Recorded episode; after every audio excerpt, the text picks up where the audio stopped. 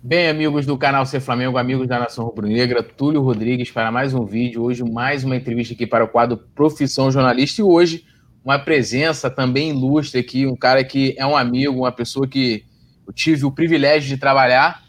E né, a gente se aproximou, né? É, foi assim, naturalmente. E o Cláudio é um parceirão, um cara que eu comecei a já admirava antes, né? O profissional, é, desde acompanhando desde a época do lance e depois tive o, o privilégio de, né, de ter um textinho lá no livro né, do, do Cláudio sobre o Flamengo, que é o, o livro 2001, é, que conta né, a história lá do, do, dos tris do, do Flamengo. A gente vai, pode até falar um pouquinho aqui também desse, desse livro, que é maravilhoso. E o Cláudio é um cara que eu admiro bastante, o profissional e a pessoa também. E, Cláudio, quiser dar um bom dia, boa tarde, boa noite aí pro pessoal, é, boa madrugada, a gente não sabe a hora que o pessoal vai estar assistindo depois, o pessoal que vai, vai entrar ao vivo. Fala, Tulião, fala aí, pessoal aí que está tá aí no canal. Prazer falar contigo, prazer falar com a galera. É, pois é, estamos aí, home office, todo mundo nessa quarentena, né? É, por conta desse isolamento necessário, esse isolamento social. E vamos falar bastante sobre futebol, vamos falar sobre livro, vamos falar sobre a nossa profissão, né? Que é uma profissão que eu amo muito, que é ser jornalista. É, e só lembrando, né, o objetivo aqui é, é né, a gente falar sobre jornalismo, principalmente acho que esse vídeo vai, esses vídeos, né, é, vão ser importantes para quem está estudando jornalismo, como eu estou. E eu já vou começar perguntando aqui pro, pro Cláudio por que você decidiu virar, virar jornalista, né? O que, que você, pô, você né, era um sonho desde pequeno, já, já desde moleque já, já tinha essa pretensão? Então, cara, o meu sonho era ser jogador de futebol. Futebol, para mim, é. Eu brinco que é a melhor invenção do homem. Acho que o Mauro César, grande jornalista, um dos principais hoje do Brasil, também fala isso. Acho que ele fala maior. Eu falo que é melhor, porque é, para mim, das coisas que o homem inventou é futebol e ar-condicionado, com certeza.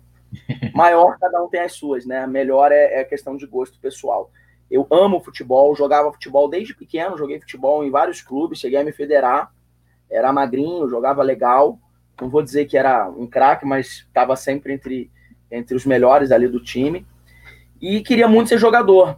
Eu era um bom aluno no colégio. É, teve uma época que você né, começa a, a também a evoluir. O futebol me atrapalhava muito no colégio. Eu queria muito ser jogador de futebol. Só que no futebol acontece muito o contrário que acontece hoje na nossa sociedade. Eu nunca, nunca tive uma situação financeira privilegiada, mas graças a Deus a gente sempre teve tudo. Eu cresci na Zona Sul. E quando você chega para fazer um teste, morando ali na Zona, você é um morador da Zona Sul, você é, é só aí você já, é, você já é playboy, né? E aí, cara, no futebol é o contrário, né? Existe um preconceito quando a pessoa tem uma situação, digamos assim, mais tranquila. Não que eu tivesse uma situação super tranquila. Eu sou, eu sou mais velho de quatro irmãos, sempre foi tudo muito difícil. E no, no futebol, geralmente, os treinadores eles querem mais aquele cara mesmo que não, não, tá, não tá estudando, que só pode, que só quer focar no futebol. E eu estudava também, a minha família me cobrava. Mas jogava bem, mas acho que acho que dava para ter sido. Não era um craque, mas dava para ter sido um, um jogador mediano aí, mas não consegui. Tive duas lesões no joelho depois também, muito, muito pesadas, duas cirurgias. É... E no colégio, eu era muito bom em português, principalmente, sobretudo em redação. Então era uma coisa que, bom, já que eu escrevo bem, já que eu gosto de gramática, já que eu gosto de língua portuguesa como um todo, é, em redação eu gostava muito, sempre gostei muito de escrever, ler, mas mais escrever até do que ler é, eu pensei, bom, na hora de fazer o vestibular, ainda estava jogando futebol, mas não não não estava tá, não tava tão bem. Aí eu pensei, bom, vou tentar focar no, vou tentar fazer vestibular para jornalismo, porque eu posso trabalhar com jornalismo esportivo. Eu queria trabalhar com futebol, eu queria muito trabalhar com futebol. É o que eu gosto de fazer, é o futebol. É, portanto, eu falei, bom, o que, que eu faço?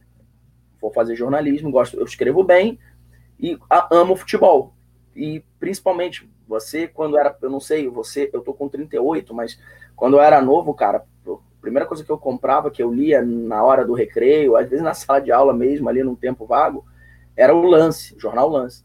Então fiz prova para o Lance, era uma prova que tinha é, mais de é, duas provas com 100 pessoas, é, três, quatro etapas. Nem achei que ia entrar e acabei entrando e fiquei anos lá como repórter. Sabia que eu ia estar trabalhando com futebol. Futebol, para mim, é, é, é, o que eu mais gosto. Óbvio, é óbvio que eu posso, em algum momento, gosto muito de cinema, por exemplo, estar tá trabalhando com alguma outra coisa. Já aconteceu. Até porque a necessidade faz, faz isso mas o que eu amo é o futebol e por isso eu escolhi ser jornalista. Me apaixonei pelo jornalismo, adoro falar, adoro comentar, já, já, já passei por várias funções, já fui comentarista, já fui coordenador de pauta, já fui chefe de reportagem, já fui produtor. Aliás, hoje eu trabalho mais focado como produtor de pauta, é, já fui blogueiro, já trabalhei em todas as funções. Das funções, não tenha dúvida, que eu mais gosto é comentar, porque você ser pago para falar o que você acha sobre futebol, e eu tenho um conteúdo relativamente legal de futebol por todos esses anos, por estar sempre acompanhando, e posso não estar trabalhando no jornalismo, eu vou continuar tendo um bom conteúdo no futebol, porque eu acompanho, porque hum. é o que eu gosto de fazer, é o que eu gosto de, de, de, de viver. Então, é, é, a função que eu mais gosto, mas gosto de várias outras funções dentro do jornalismo, é muito legal você ver o seu trabalho, principalmente na televisão. Gosto muito de trabalhar em TV, trabalhei com impresso, mas na televisão você consegue é, ter o teu trabalho, digamos assim, mais reconhecido. E além disso, financeiramente você tem um salário mais razoável, já que jornalista dificilmente consegue ter um, um bom salário. É, Mas assim e, começou. Oi? Assim Não, que começou. Minha paixão foi por causa do futebol. Queria ter sido jogador. Não fui. Escrevia bem. Então fui para o ramo do jornalismo e me apaixonei. É, e, e, agora você podia falar um pouco da sua trajetória, né? Como eu falei, eu, eu lembro né, de você no lance.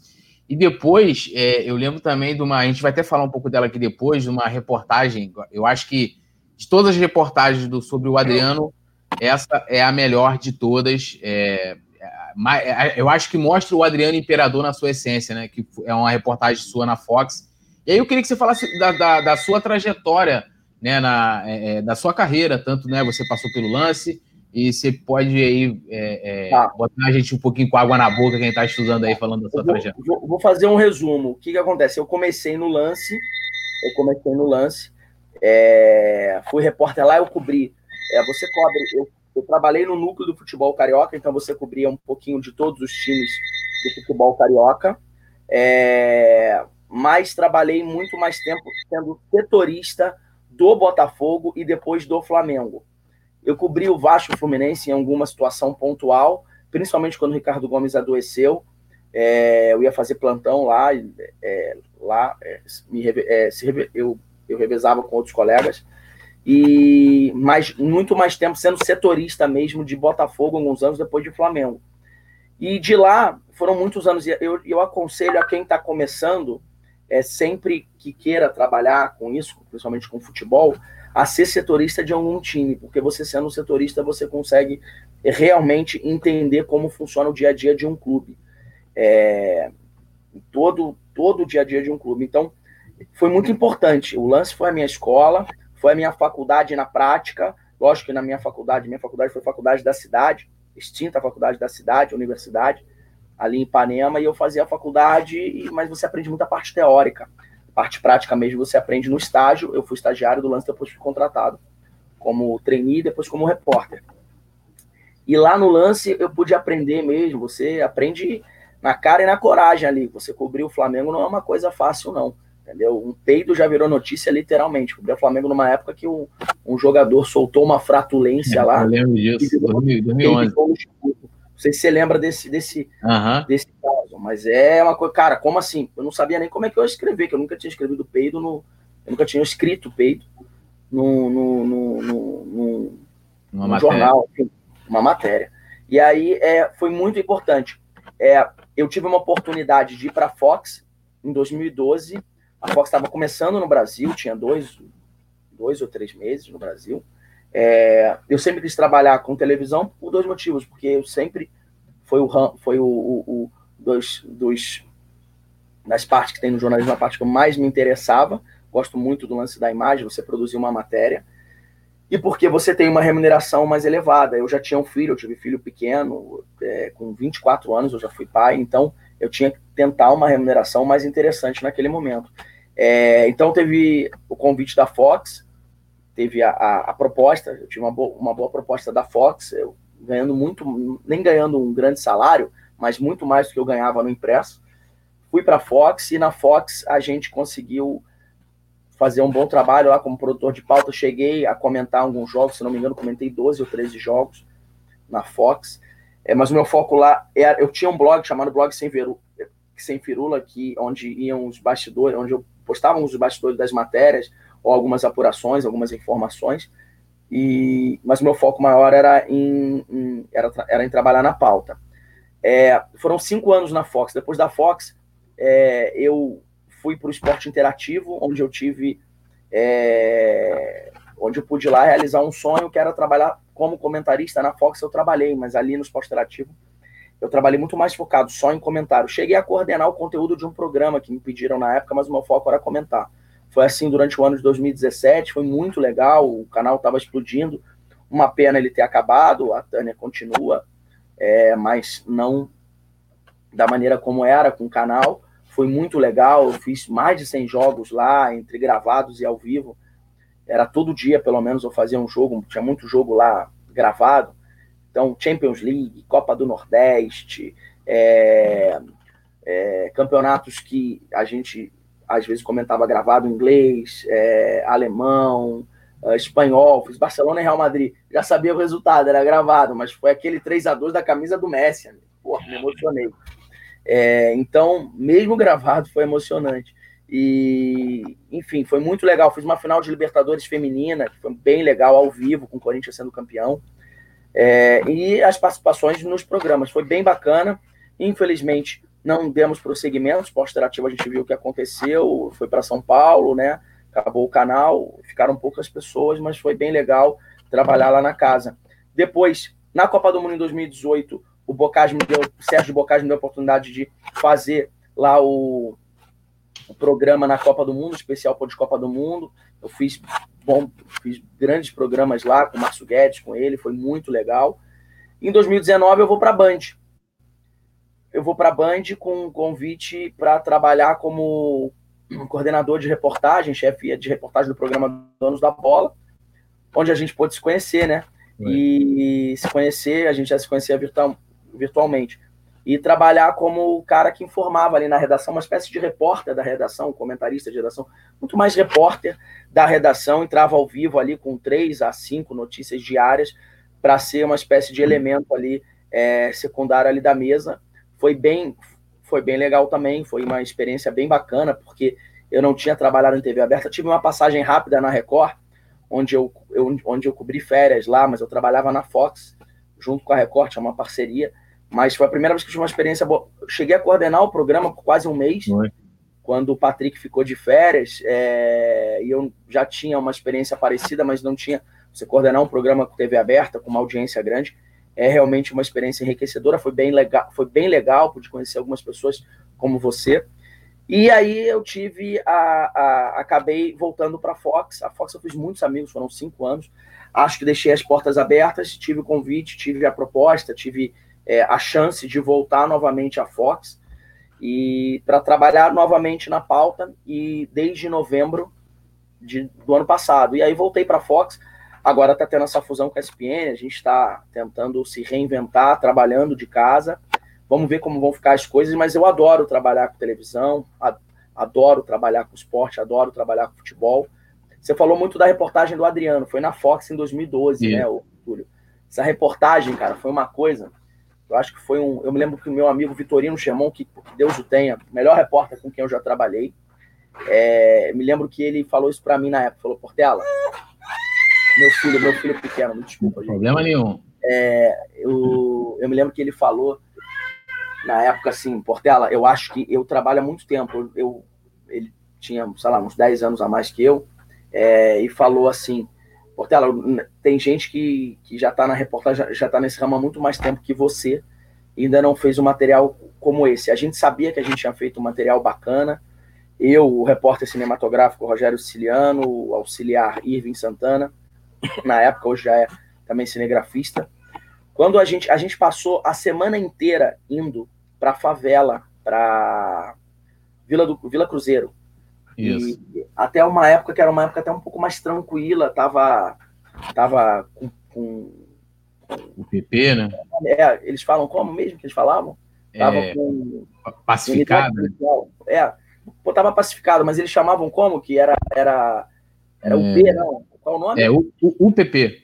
UPP, isso. Tinha o UPP lá. Então tava mais tranquilo, ela faz parte do complexo do alemão, então é complicado ir lá. E a gente está no esporte, a gente não está acostumado a fazer esse tipo de matéria na cidade. Quando eu me formo em jornalismo, eu não sou jornalista. Estou apto a fazer qualquer tipo de coisa. Mas o meu costume era viver o dia a dia de um clube. Mas a gente topou o desafio e a gente foi durante a semana inteira, cara. Lá fizemos algumas fontes, alguns amigos do Adriano, porque ele tinha acabado de ser dispensado do Flamengo, porque ele tinha aparecido no Barra Show, se não me falha a memória. Aí o Flamengo dispensou, eram algumas das, das, das coisas que ele estava fazendo, o Flamengo não gostou, dispensou. A gente ficou indo lá. A matéria eu fui produzir para o repórter Luciano Calheiros, que acabou ficando pegado na época e foi gravar a passagem e tal. Fiz a matéria com ele. E aí a gente acabou fazendo algumas fontes. No sábado, eu me lembro que eu tive uma crise de pedra no rim. Não sei, quem já teve pedra no rim sabe que, que, que pedra no rim dizem que é a maior dor que existe no mundo, maior até que a do parto. Tive até recentemente novamente. Tenho essa tendência, infelizmente. Cara, eu tive uma crise enorme. Eu nem sabia que era pedra no rim na época, foi a primeira vez. Passei muito mal. E aí eu sei que me ligaram no, no sábado à noite, e eu com crise no pedra no rim e tal, dizendo que o Adriano estava lá e que domingo, no dia seguinte de manhã, ter um jogo do time do pai dele, que ele já jogou, que era o Ang Futebol Clube com H, Ang com H. E que ele estava lá para ver isso, que talvez ele fosse até jogar, que era a decisão. Falei, bom, já fui toda semana, a matéria já estava pronta, mas não tinha o Adriano, mas tinha tinham vários vários depoimentos pessoal, porque a matéria era focada em por que o Adriano gostava tanto de ir para a comunidade dele. E bom, o Adriano estando lá, eu liguei para o meu chefe de reportagem, expliquei para ele, ele, ele sabia que eu estava com uma crise de pedra no rim, falou: bom, vou mandar lá fulano de tal. Eu falei, não, eu vou. Foi a semana inteira na comunidade, foi a semana inteira é, você fez o trabalho de campo, não, eu vou, vou tomar aqui o analgésico, Buscopan, Tramal, mas eu vou. Ok, se você se sente bem, você vai. Aí chegamos lá no domingo de manhã, me lembro que eu tava urinando sangue, cara. Porra, eu tava, tava assim, com dores fortes mesmo. Mas, cara, tudo pela. Aí é o amor pela profissão, é o amor pela matéria. Eu tava me sentindo bem para fazer e tava cheio de tesão como diria o Vanderlei Luxemburgo, estava com o negócio apontado para o céu. então falei, bom, esse é meu momento. Aí eu, quando eu vi que o Adriano estava lá, falei, bom, vou abordar ele, vou fazer a entrevista, vou tentar. O time lá, a comunidade, a favela em festa, todo mundo lá. Falei, bom, vamos lá então, vamos embora, vou, vou fazer. E aí, cara, quando eu fui abordar ele, eu falei, Adriano, tudo bem? Ele tava com uma loura bonita, uma menina bonita, de mão dada. Falei, tudo bem, Adriano? Você me desculpa, eu com um cinegrafista atrás, com o auxiliar, ele viu que já era de televisão. Você me desculpa, cara, eu não quero te atrapalhar, nada. Abordei ele com educação, total respeito. Falei, só quero fazer uma entrevista contigo, quero te ouvir frente a isso tudo que está sendo falado. Aí ele, não vou. Aí ele, aí ele falou, não. Aí ele fez assim, meio que não. Eu falei, não.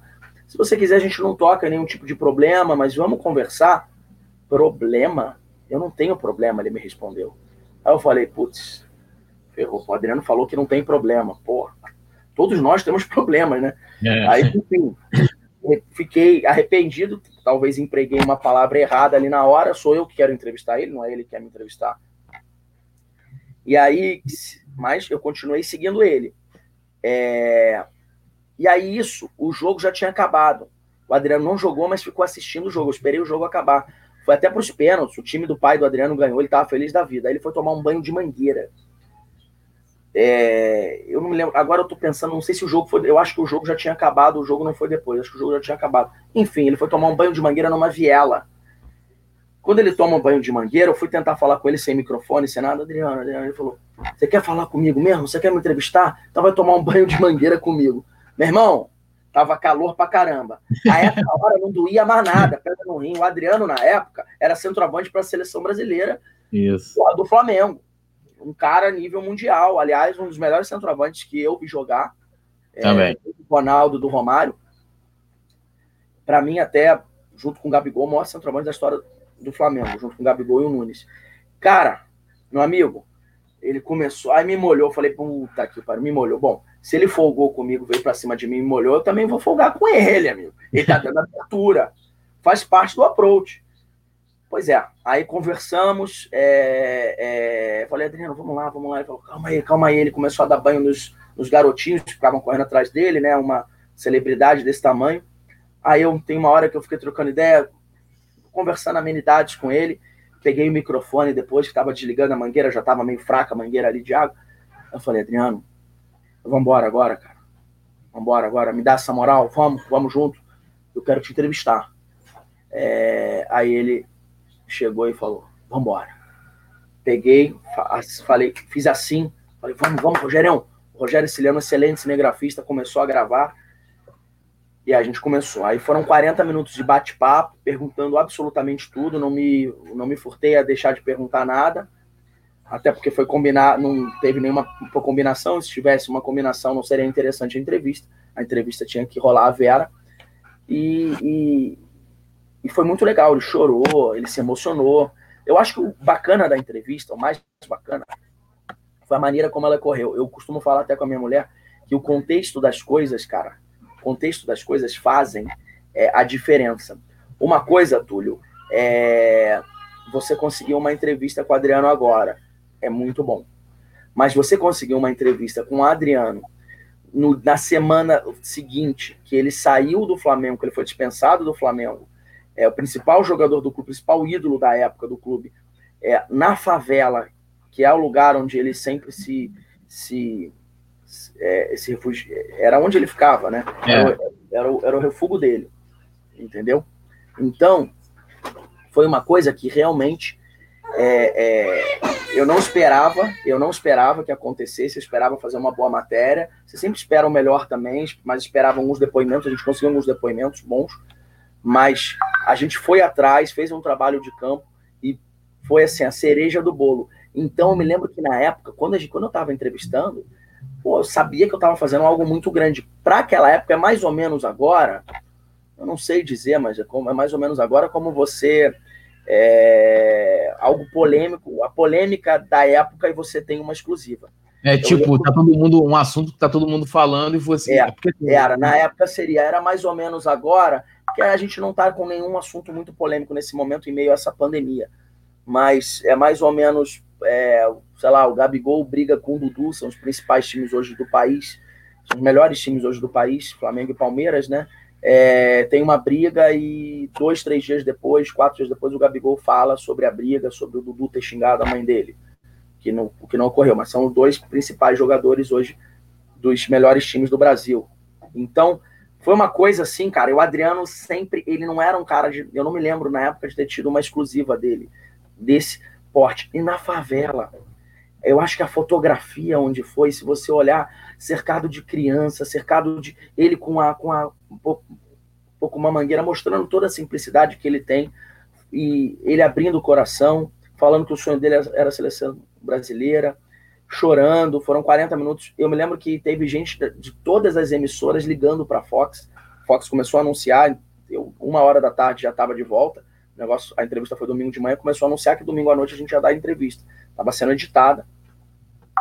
E aí eu me lembro que, cara, é, todo mundo ligou para lá, a repercussão foi enorme.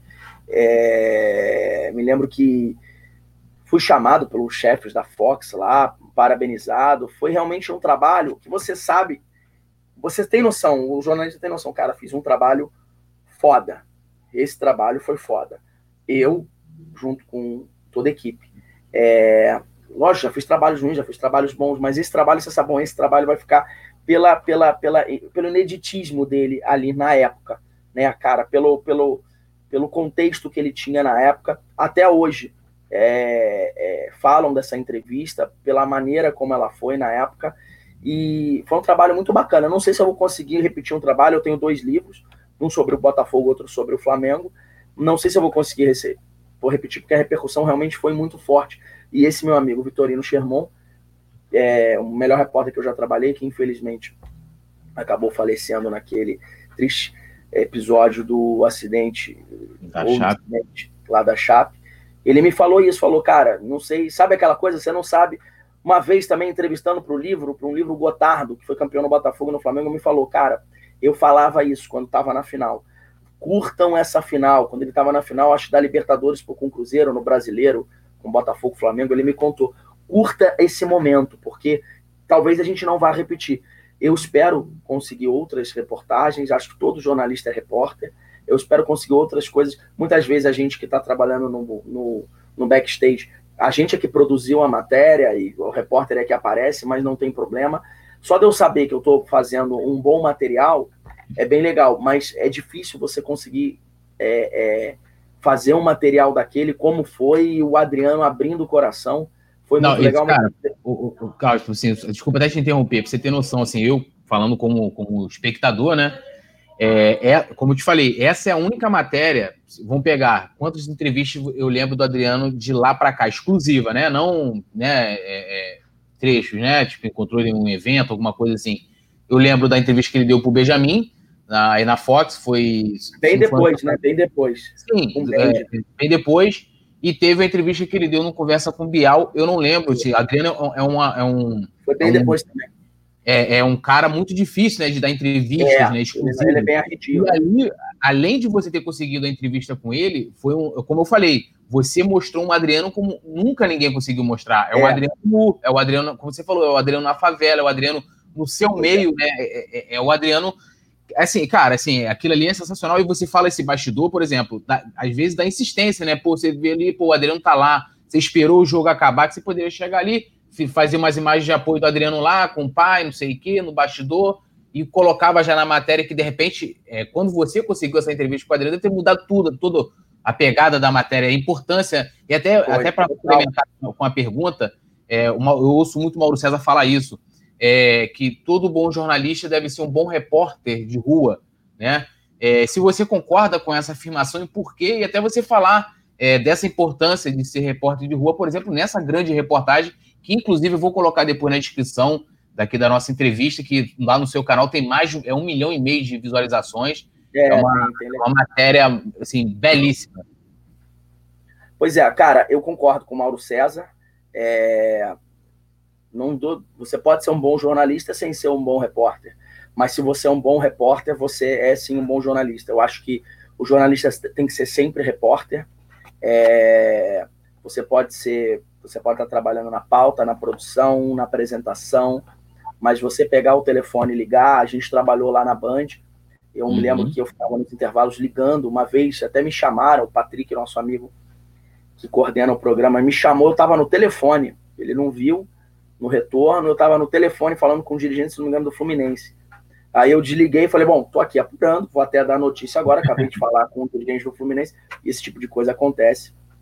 Não tem como é gostoso demais, cara, dar uma notícia. Às vezes, às vezes, a gente erra, mas às vezes a gente erra porque o cara falou, a gente confirmou com um ou dois, e às vezes a gente erra, a coisa não acontece, e aí o cara acha que a gente não quis, que a gente barrigou, né? Que é a barrigada, é. que é a informação errada.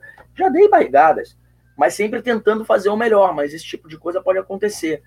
Vou te dar um exemplo, por exemplo. Um exemplo, por exemplo, é ótimo, né? Vou te dar um exemplo aqui de uma coisa que aconteceu hoje. Ano passado, deu a notícia até na Band, eu acho. É, entrei ao vivo falando que o, a Crefisa, através da Faculdade das Américas, né, que é a, da mesma dona da Lila Pereira, hum. iria patrocinar, estava conversando para patrocinar o Botafogo, em troca ia explorar um terreno ali do lado do estádio Newton Santos para a Faculdade das Américas e emprestar dois caras. Se não me engano, era o Borra, que o Botafogo queria, e o Guerra. Meu irmão, a notícia, eu dei a notícia, é, ela negou, o Botafogo negou. Hoje saiu, hoje saiu Carlos Augusto Montenegro falando disso tudo, que estava negociando, que ela chegou aí ao estádio Newton Santos e disse que é, e o negócio vazou e acabou que não foi, mas que existia negociação e que o Botafogo tinha pedido esses jogadores. Cara, no Twitter, na internet, já foi abordado é, é, indo assistir um jogo de, no Maracanã, no está Cara, chegar e falar assim, não, mentiroso, porra, dando barriga. Cara, aí você escuta isso, você tá indo com a tua mulher, com o teu filho, porra, no supermercado, às vezes. Geralmente a abordagem é tranquila, mas às vezes fala, pô, falou merda lá, hein? meu amigo. Aí o cara vem por quê? Porque chega a Leila Pereira, falou que era mentira. Chegou o dirigente do Botafogo na época, falou que era mentira. E aí? Aí você fica como? Não aconteceu, os caras estão falando que era mentira. Você fica como? E hoje saiu o Montenegro falando que é verdade. Que é verdade, não, que ano passado negociar, por acaso ele falou exatamente a notícia. Só que aí não vem aquele cara que xingou no Twitter, porque você dá uma outra notícia. Esse aí foi o cara que falou que o Botafogo ia fechar com a com a Crefisa, com a Leila Pereira. Porra. Então é difícil, é difícil. E assim, cara, dificilmente quando você acerta alguma coisa, parabéns, legal, é sempre crítica. Twitter é assim. O Mauro César, que é o talvez hoje, tá, acredito eu, está entre os três principais comentaristas esportivos do Brasil, por tudo que, por toda a repercussão que ele tem, é, ele fala muito isso e eu super concordo, cara. Você tem que, ser não, o dia que você deixar de ser repórter, você perde um, um, um, lado bom. Não quer dizer que você não vai ser um bom jornalista, tem gente que não tem esse perfil. Mas, cara, se você é um bom repórter, já é meio caminho andado para você ser um bom jornalista. Eu vou ser sempre repórter, estando como repórter ou não. As pessoas até confundem na rua, né? É, tem gente que não conhece muito a nossa profissão. Ah, esse aí é repórter, esse é jornalista. E repórter é uma função dentro, né? É. Tem, é, mas no final das contas, é, é, é, o objetivo é sempre o mesmo. Essa matéria aí do Adriano, só para só acabar tudo, foi realmente um trabalho muito legal, um trabalho enriquecedor para mim na minha carreira. Não sei se eu vou, espero conseguir repetir alguma coisa. A repercussão foi muito grande e no final ele fala assim para mim, é, bota cabeça com cabeça e fala assim para mim, parceiro, não me esculacha, não me esculacha, todo mundo me esculacha, pelo amor de Deus.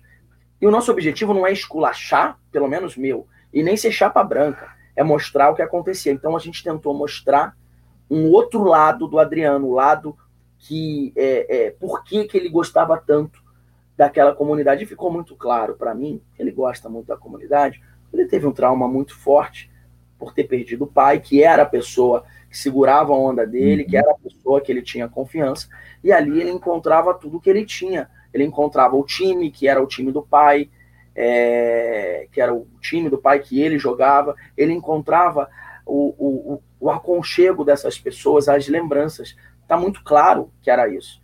Ele sentia muito, fa muito falta do pai.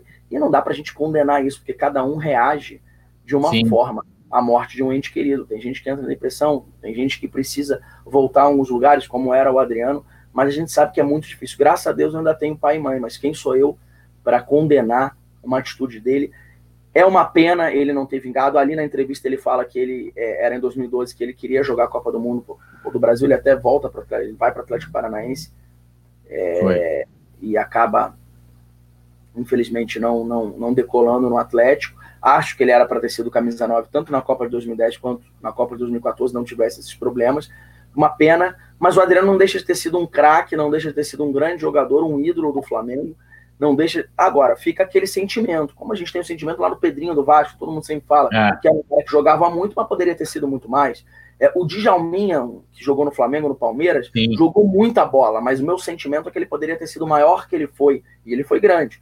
O Adriano, eu acho que ele poderia estar tá na prateleira próxima ali do Ronaldo e do Romário.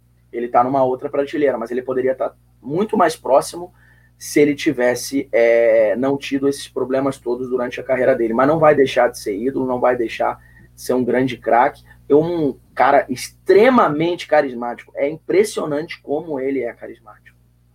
Não, eu, assim, eu espero um dia conseguir uma entrevista com, com o Adriano para homenageá-lo. Né? A gente tem um quadro aqui que a gente homenageia os ídolos do Flamengo e o Adriano é, muito representativo para nós torcedores, né? E até assim, esse, né, o lance de, né, de jornalismo, né? Conseguir uma entrevista com o Adriano, não para, como você falou, né? Essa coisa da muitas vezes da isenção em que é, é, é você, eu estava até pensando nisso antes de a gente começar a entrevista, né? Tipo, eu torço para o Flamengo, eu tenho um veículo que é do nicho Flamengo, que é para falar de Flamengo, e aí muitas vezes você tem a polêmica, né? Que é aquilo que você não tem como você, você elogiar, né? Às vezes é uma atitude de um dirigente, é um é um mau resultado do, da equipe, e aí você, pô, o que, que você, né, é, é, cara, eu escuto aqui direto, assim, de coisas, assim, de pessoas escreverem, você deve ser um, um, vascaíno, um vascaíno infiltrado. É. Cara, Agora, é fogo. E você, e o teu, e o teu propósito é o Flamengo. É. A gente na rua escuta, eu quando cobria o Botafogo, eu era flamenguista doente.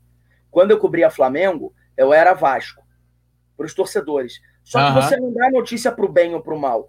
E assim, não tem essa, cara. Pode ser o meu clube de coração. Meu irmão, não tem essa. Eu tô trabalhando. Ah, não, você tá prejudicando, não tem essa de prejudicar. É óbvio, cara, que se for uma notícia é, é, é, que, com cunho pessoal, mas se, se tiver a ver com relação ao time, cara, é a minha profissão. Eu vivo disso. Aí, ah, você você falou isso, estava negociando lá com o Diego, Flamengo, aí melou, porque você é culpado. Peraí, cara eu trabalho com notícia, eu trabalho com informação. E outra, você só fica sabendo aí do outro lado se a gente, jornalista, Sim. der informação. Então não tem essa, cara. Agora, eu confesso a você que esse nicho que você trabalha deve ser interessante, é, é diferente, porque a gente está acostumado a ser imparcial. Cara, tem o meu time e eu morro pelo meu time na minha casa. Agora, quando eu estou trabalhando, eu estou trabalhando, eu vou fazer o melhor para a empresa que eu estou trabalhando. Como jogador é profissional entendeu? Tem ídolo aí que, do Flamengo que não era Flamengo, ídolo do ah. Vasco que não era Vasco, faz parte. Agora, você tenta fazer o melhor, você vai se identificando. Eu cobri o Flamengo há muito tempo, eu cobri o Flamengo, viajei pela América para cobrir Libertadores, foi uma experiência bem legal. Cara, vou te falar, você trabalhar com um nicho específico, eu fico pensando, porque você tem que inflamar. Se você critica, você é outro. Eu, como jornalista, já sou assim. Imagina você. Cara, e a crítica faz parte do jornalismo. É. Se você não tiver, eu costumo falar que um jornalista, não, você não é jornalista, que você não, você não tem opinião. Uma coisa é você ser um repórter, o repórter não está ali para dar opinião, necessariamente. Eu acho que ele pode dar, mas às vezes a emissora que você trabalha, o repórter, ele não pode dar opinião. A emissora coloca essa regra, quem tem que dar é só o comentarista, ok. Tá? São as regras da emissora. Mas um jornalista que não tem opinião, que fica em cima do muro, pô, que chega e fica fica passando pano, você tem que deixar a tua opinião clara. O problema todo é que as pessoas elas não têm consciência de que é a minha opinião, não quer dizer que esteja é. certo ou que esteja errado. Eu fico imaginando você, porque, por exemplo, o Flamengo está voltando ao treino aí, de repente você é contra. Aí você está sendo contra o Flamengo? Não, cara, é minha opinião. E é, várias há, vezes muita confusão nisso. Há, há, muita confusão nisso, e ainda mais assim, eu, eu pego assim, os, os bastidores e também a parte política eu, ano passado, eu, eu fiz uma matéria denunciando que uma funcionária é, processou o próprio clube, a funcionária do Flamengo, ela, ela, ela processou não, desculpa, ela denunciou o, o, o próprio Flamengo, né, o quadro móvel lá, da, lá da, do Maracanã, e nisso, né, é, é, assim, eu entrei em contato com o clube, passei a falei, ó, oh, tô com uma pauta aqui, assim, assim, assim, apurei isso, isso e isso, queria um posicionamento, papapá, papá. E, assim, na matéria eu não coloco a minha opinião. Eu dei a informação, o fato. Qual foi o fato? Fulaninha de tal, no dia tal, aconteceu isso, assim, assim, assim, assim. O clube não quis falar, ponto. Eu não dei minha opinião se ela estava certa, se ela estava errada. Cara, sim. E, e, o engra... e, o mais engraçado, que o clube em nenhum momento me desmentiu, ou seja, né, é, é, é, era verdade. E as pessoas lá, pô, isso é mentira ou então, assim, que importância tem isso? Você é, pô, então tudo bem, não tem importância. Ou então você não é flamenguista. E é, é, muito complicado. Eu hoje já penso já em aumentar esse nicho, ou de criar um outro tipo de canal, outro tipo de espaço, para que eu tenha mais liberdade até para poder falar de outros clubes, e, e porque é, as pessoas muitas vezes confundem isso justamente que você falou. É, você está dando a opinião, né, que é diferente da, né, de você estar tá passando a informação. O Cláudio pode chegar aqui e falar: olha, Recebi informação aqui, o Flamengo acabou de fechar com o Joãozinho. Mas olha, vou dar agora aqui minha opinião. O Joãozinho não é bom para o Flamengo. São duas coisas né, completamente diferentes. Até se confunde, é, é, de repente, para aquele espectador, leitor, ouvinte, que às vezes não se aprofunda no que é o jornalismo. Né? Do cara, ah, o Portela é, falou isso, informou que o fulaninho é ruim. Não, cara, foi opinião é, do Portela. São coisas é, é muito interessante. Eu queria, assim, você é, pegou, é, vamos dizer assim, é, o seu auge, vamos dizer assim, durante um tempo no, no, no jornalismo, né? É, é, vamos dizer assim, você estava mais ali aparecendo e tal, foi quando estava ali chegando a, a, a, tendo a transição de começar a ter as, as redes sociais, né? das grandes mídias usarem as redes sociais para poder informar, da participação mais ativa do torcedor. Antigamente, igual no lance, você ia lá, se escrevia sua coluna, fazia sua matéria, você geralmente ia ter o é, feedback é. dela, ou ao longo do dia, que a pessoa às vezes, né, se tivesse internet, iria te mandar um e-mail, que vinha lá no lance, o e-mail lá do, do, do, né, do repórter ou do, do, colunista, ou de repente no dia seguinte, ou de repente dali a várias semanas por uma carta, né? Ainda tinha muito isso na, na naquela época. É, como que você vê hoje é, é, a, as redes sociais e a tecnologia sendo é, usada né, dentro do jornalismo? Antigamente, eu lembro que até um lance tinha uma coisa engraçada, né? É, tinham reportagens que saíam no impresso que só entrava no lance net depois, né? Então, se você, é, eu lembro que às vezes o lance anunciava assim, tipo, amanhã grande matéria com Vanderlei Luxemburgo, não sei o quê, exclusivo no impresso. E aí, sei lá, é, só 10, 11 horas da manhã que ia né, para a página do lance. Eu sei porque eu pô, fui leitor assíduo do lance, de comprar todo dia o jornal, né, era viciado. Né. Tanto que eu te conheci por lá, Benjamin Bach, é, o Asaf já conhecia já antes, mas comecei a ler muito o Asaf ali também. É, eu queria que você falasse assim, como é que você vê hoje essa, essa vamos dizer assim, essa ligação né, das redes sociais dentro do jornalismo, né? O repórter já está ali fazendo o jornalismo na rede social, já está informando ali. Como é que você vê essa, essa, essa diferença né, e essa transição, essa, essa conversão, né, na verdade. Pois é, eu acho que isso é um desafio muito grande é, para você se atualizar. Por quê? Porque hoje a gente, como jornalista, trabalhando em algum veículo, a gente compete às vezes com, com gente que não é, não está no nosso ramo, está no ramo da comunicação, mas não está no ramo do jornalismo. São pessoas que às vezes não são jornalistas, e não é querer é, descredenciá-las, mas que não têm uma experiência é, que a gente tem, por exemplo, de ter é, feito a cobertura de vários clubes, de estar no dia a dia da redação. O cara pega lá um celular, fala umas groselhas e tá bom. Ou às vezes o cara tem até informação. Tem muitos desses youtubers que têm até boas informações, que são bons, que dariam ótimos jornalistas, acabam virando ótimos jornalistas. Mas, é, para mim, cara, é um grande desafio, porque a gente acaba concorrendo com gente que a gente nem sabe que está concorrendo. Né? Eu vejo muito as minhas notícias quando acontece, elas serem repercutidas em sites, é, nas redes sociais de outros, não são veículos, são sites segmentados, como uhum. o seu, por exemplo, entendeu? Então, você não, você não tem, você não sabe aonde exatamente saiu é, é, é, aonde, aonde repercutiu. Às vezes, um vídeo que você faz ou uma opinião que você faz é, acabam saindo, é, é, acabam tomando uma proporção muito maior. Eu não sou um cara tão ativo assim nas redes sociais, tenho as minhas redes sociais, mas não sou um cara tão ativo, mas deveria ser mais. Só que, principalmente quando você trabalha para algum veículo, você tem que tomar muito cuidado com o que você vai falar, com o que você não vai. É, você tem algumas obrigações que você assina no contrato de confidencialismo, entre outras coisas de postura. Mas eu acho, cara, que isso é um grande desafio que eu não sei te responder precisamente. Eu acho que ninguém sabe te responder. A gente vê uma TV Globo, que é a maior emissora do país, mudando um pouco é, é, a sua maneira de ver. A gente vê a tela quente, que é aquele aquele filme de toda segunda-feira, que, meu irmão, os caras às vezes colocam o Globoplay lá para chamar é. o negócio do Globoplay. O Big Brother é decidido nas redes sociais. Todo mundo parou para ver um pouquinho o Big Brother, a gente ficou sem futebol, né? Eu, particularmente, torcia muito pro Babu. Eu também. Muitos não acreditei como ele não ganhou. Não acreditei como é que aquela chata daquela Manu ficou e ele não. Mas pelo menos ela não ganhou aquela mala. É, mas eu torcia muito pro Babu. E, cara, por quê? Porque na rede social o cara pode votar. Então, o que eu acho, cara? Eu acho que a, re a rede social, às vezes, sinceramente, vou te falar uma coisa que às vezes me faz mal. Eu acho importante. Mas às vezes vem um cara, ou tu dá uma opinião ali, tu dá alguma coisa, o cara te xinga, o cara tenta te ferir de uma forma. Eu tento não, não ligar. Mas eu vou estar mentindo se às vezes é, o xingamento, a, a, ofensa que o cara fez, não acaba magoando de alguma forma. Eu não, não sou um cara que liga muito, juro, mas já me magoei. Eu acho que o cara que, jornalista que fala que, porra, não lê, eu evito ler, mas em algum momento o jornalista lê e vai estar tá se. Vai estar. Tá, você fica, pô, cara, por que o cara tá falando isso? Eu tô dando a minha opinião.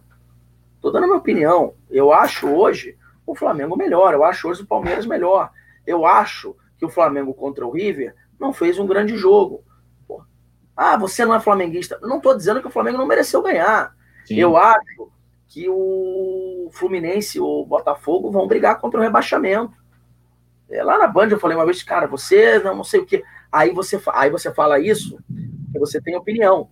É, aí você no final não, não foi, tá vendo, torceu contra. Não, cara, eu tô falando a minha opinião. Não é não quer dizer a minha torcida. Muitas vezes eu vou contra, por exemplo, o que eu quero que aconteça. Eu tô falando o que eu acho. Sabe? Que eu acho. Eu queria sair a partir de semana que vem de casa, né, nessa pandemia. Mas eu acho que a gente não vai sair, pelo menos nos próximos um, dois meses. Não significa que seja o que eu o que você torcendo. quer. Exatamente. A sua opinião é uma coisa. Minha mulher pergunta uma coisa, eu falo, você acha que eu não sei o que? Eu tô falando o que eu acho, não é necessariamente que eu esteja torcendo. Então, nas redes sociais, cara, apesar de ser muito importante, e eu acho que hoje qualquer conteúdo que seja pensado, mesmo para televisão, tem que ser pensado de forma é, paralela, de forma instantânea, na. Cara, e como é que a gente vai fazer com isso na rede social? Como você faz um trabalho, você tem que já pensar como é que eu vou conseguir transformar isso em produto também para as redes sociais. Eu só acho que você não pode se pautar é, é, é só para uma coisa nem para outra. Eu acho que o que tem que haver, e, eu, e aí eu não sei, foi isso que eu estou te falando precisamente, a solução acho que está todo mundo testando, como que você vai fazer com que essa convergência exista. Vou te dar um exemplo. O Desimpedidos é o maior canal de futebol do Brasil, acredito que ainda seja, no YouTube. Eu estava até vendo com meu filho ontem, ele vê muito, eu vejo com ele. Do Fred, lá dos Impedidos. É, ele já trabalhou, eles já trabalharam na Fox, na TV. Uhum. E, não deu, e não deu audiência. Foi. Se tivesse dado audiência, eles estavam até hoje. É, a gente vê em outros canais alguns youtubers não dando certo quando vão para a televisão. Então, eu não sei, cara. Eu não sei. Eu acho que a rede social as, as novas mídias elas não podem ser ignoradas, elas já não estão sendo, elas foram durante um bom tempo. Mas eu acho que também o trabalho da televisão, eu acho que dá espaço para os dois. Sim. Eu tenho um garoto de 13 anos, tenho um garoto de 9 meses. O meu garoto de 13 anos, eu tirei a net lá do quarto dele. Agora ele só tem Netflix e canal de filme. Lá, Amazon Prime, aquelas coisas lá de filme que ele gosta. Uhum. Ele só vê YouTube, bicho. O cara só vê YouTube. Eu tava pagando, ele não vê. Se ele quiser ver alguma coisa pontual, principalmente jogos, tem PPV na sala. Cara, o cara só vê YouTube. Então, eu acho que não dá mais para ser ignorado, principalmente após a pandemia. Porque a pandemia a gente viu que, cara, a gente está é. na era das lives.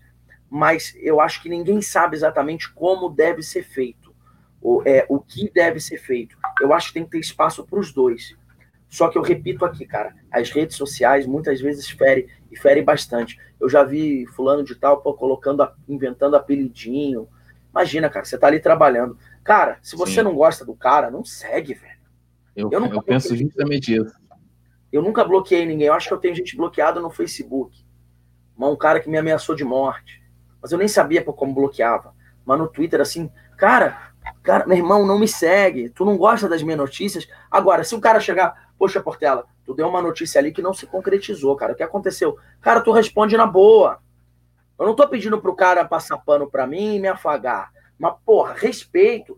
Então, quando o cara não te respeita, e eu, não, e eu particularmente entendo, respeito os outros jornalistas, mas que mas o cara vai ficar vibrando, mais um bloqueado. Ah, eu não quero, cara. Se é para ficar por fazendo isso, vibrando, ai, mais um bloqueado. Ai, tô bloqueando um cara assim. Ah, para, também não, sabe? Jornalista que fica falando isso. Você é para isso, eu prefiro não sair, cara. Vai ficar me enchendo o saco o negócio. Eu quero mostrar o meu trabalho ali. Eu quero fazer um trabalho legal. Não tô ali para aparecer, cara. Aparecer é uma consequência. O teu trabalho, o meu trabalho tem que aparecer. O, o jornalista ele não pode ser protagonista. Quando o jornalista vira protagonista, como viraram lá Fernando Gentil, o Thiago Life, são grandes jornalistas, mas, cara, sai, sai do jornalismo vai para o entretenimento. E eu não estou falando que eu não toparia se eu virasse um cara desse. Até porque no entretenimento você ganha muito mais. Tá? Mas desde o momento que você virou a atração principal e não a matéria, e não a reportagem, não o que você está falando ou escrevendo, você tem que trocar de função. Aí você tem que ir para o entretenimento e, e, e, encarar, às vezes, eu não sei você, cara, mas é, a, a, gente que trabalha é difícil. Você fala uma coisa, o cara te o cara. Às vezes você tem que contar até 10 mas a verdade é que as redes sociais não podem ser ignoradas. Eu tenho companheiros, tem um rapaz da Rádio Globo que saiu da Rádio Globo e tem um canal aí é, do Flamengo e, e, ele vive, vive disso agora. Não vou dizer Henrique. que Gustavo Henrique, isso. É, não vou dizer que isso vai acontecer comigo, pode ser que aconteça. Pode ser que aconteça. Só que eu acho que você tem que tomar muito cuidado. Porque se você quiser seguir nesse ramo como jornalista, mesmo trabalhando, né, a Luana, que trabalhou com a gente como uhum. repórter da Band, hoje trabalha na TV Flamengo. Isso. Mas ela trabalha como jornalista. E você pode até trabalhar para um veículo só. Só que você tem que tomar cuidado, porque você vê o que você vê muito, você tem que ver o que é jornalista e o que é torcedor. Você pode ser jornalista, torcedor até? Pode. Pode. Você trabalha na TV Flamengo, você é Flamengo? Pode. Mas você tem que continuar respeitando os outros clubes. Porque, Sim. meu amigo, se você desrespeitar, fala amanhã ou depois você vai. E aí vai vir a cobrança. O que, que você falou lá? Porque uma coisa é você falar que o time do Vasco é horroroso. E é hoje. Vasco, Fluminense e Botafogo, infelizmente, não são bons times. Outra coisa é você falar mal do clube, da instituição, desrespeitar. Se, se você quiser fazer isso, você faz. Mas aí você não é jornalista, você é um influenciador, é um youtuber. Eu acho que dá para você ser jornalista torcedor se você está trabalhando no nicho, um nicho específico. Não você trabalhando por uma emissora como eu. Você tem que manter a imparcialidade sempre, faz parte. Mas respeitando, até porque, cara, eu vou te dar um exemplo. Eu vi o final da carreira do Zico. Meu pai viu todo o Zico. É... Cara, o Zico respeitava todos os três rivais. Nunca, jamais desrespeitou. Se o Zico, que é a maior entidade quando o assunto é Flamengo, soube respeitar os rivais, por que, que você precisa trabalhar? Você pode caçoar, zoar uma hora ou outra, mas, cara, na rede social, quando a gente está batendo um papo aqui, meu irmão, eu já fiz livro do Botafogo, livro do Flamengo. Torcida apaixonada, tem torcedor do Flamengo apaixonado, tem do Botafogo, tem do Vasco, tem do Fluminense. Você querer medir isso, você acha que você ama mais a sua mãe do que eu amo a minha? Não existe Não. isso. Você é. mensurar isso, são todos torcedores apaixonados. Então, eu acho que havendo respeito pode tudo. O problema é isso, cara, que a gente hoje em dia, né, vive numa época muito complicada. Deixa eu só dar uma lida aqui, a, a Luísa Souza, boa tarde, bora, olá. Tem uma pergunta aqui, ó, do Conexão Rubro Negra, ele fala assim, ó, boa tarde, Túlio, minha pergunta para o, para o Cláudio é com, é, acho, que, acho que até o, o Portela falou um pouquinho aqui, é como ele tem visto a ascensão dos canais no YouTube que falam de futebol e se ele considera o youtuber esportista um jornalista mesmo sem ser formado. Se eu considero o quê? Pode repetir? se você considera o youtuber né, é, que tem um canal de esporte é um jornalista mesmo sem ser formado. Não, eu, cara, então, eu sou meio chato com isso. Eu, eu respeito, eu acho que o cara está como jornalista. Eu acho que o cara está como jornalista. Eu acho que hoje. É, só que assim, é, mas é minha opinião, não estou falando que é absoluta, tá? É, mas imagina, eu, eu, eu parei para estudar quatro anos. Eu tive filho pequeno. Eu dei duro pra caramba. Foram quatro anos estudando. Você tá estudando, né, Túlio? Uhum. Então você sabe o quanto é chato, você tem que parar duas horas para estudar, para trabalhar, fazer. Não é uma coisa fácil. Então, é... sem falar no investimento, porque também. você é investimento financeiro. Você é pai também, eu também fui pai jovem, bem jovem. Bicho, não é jornalista. Você pode ser um youtuber e pode trabalhar com jornalismo. Você pode ser um narrador na TV Fla e trabalhar, mas para mim jornalista é o cara que fez a faculdade. É, essa é a minha maneira de ver. Não estou dizendo que é pode ser uhum. certo. O cara que fez, ah, o cara está trabalhando como jornalista, ok, pode ser lá. A lei lá diz que jornalista é, é não é, não é, não é profissão, é, é não sei. Para mim é profissão, é minha profissão, é do que eu vivo. Eu me formei, eu me especializei. Eu não caí de paraquedas na Fox, eu não caí de paraquedas na Band, é, foi por conta de muito trabalho, muito suor. Aí você chega, imagina, porra, tu pega um celular, começa a falar as suas opiniões, tu virou jornalista? Bom, eu acho que não. Eu acho que você pode ser um youtuber.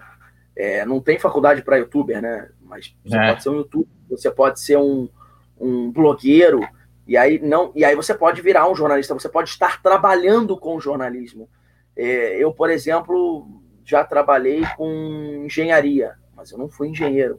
Já trabalhei no escritório de engenharia. Sou engenheiro? Não, não. É uma função hoje dentro do jornalismo. Mas jornalista, eu acho que você tem que ter sim uma formação. Senão você banaliza, né? Imagina, é... ah, não, qualquer coisa aí, eu vou fazer um jardim em casa. Você vai encontrar uma paisagista, um jardineiro.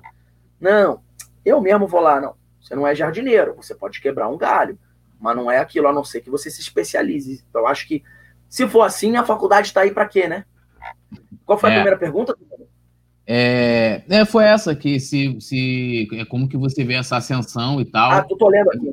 É, e se você é, considera né, o YouTube esportista e jornalista. Eu, por exemplo, eu, eu, eu né, até já falei isso aqui em, outra, em outros. Acho que falei foi na live do Rico com Rica, que eu nunca pensei em ser jornalista, né? Tipo assim, não era um sonho de criança, mas sempre li o jornal, né? Desde a época do Jornal do Esporte, meu pai comprar o jornal. E quando comecei o lance do blog, né? O blog Ser Flamengo e tal, em 2011, e aí, né? É, era um blog para escrever sobre o Flamengo, né? Coisa de torcedor, né? Tipo aquela coisa. E ao longo do tempo, ao longo dos anos, cobrindo a política do clube e tal, papai, as pessoas falaram, não, cara, tu é jornalista e tal. É, é, é eu, eu, nunca me considerei, né, é, assim, ah, pô, sou um jornalista, eu sempre me considerei um cara, um criador de conteúdo independente, né?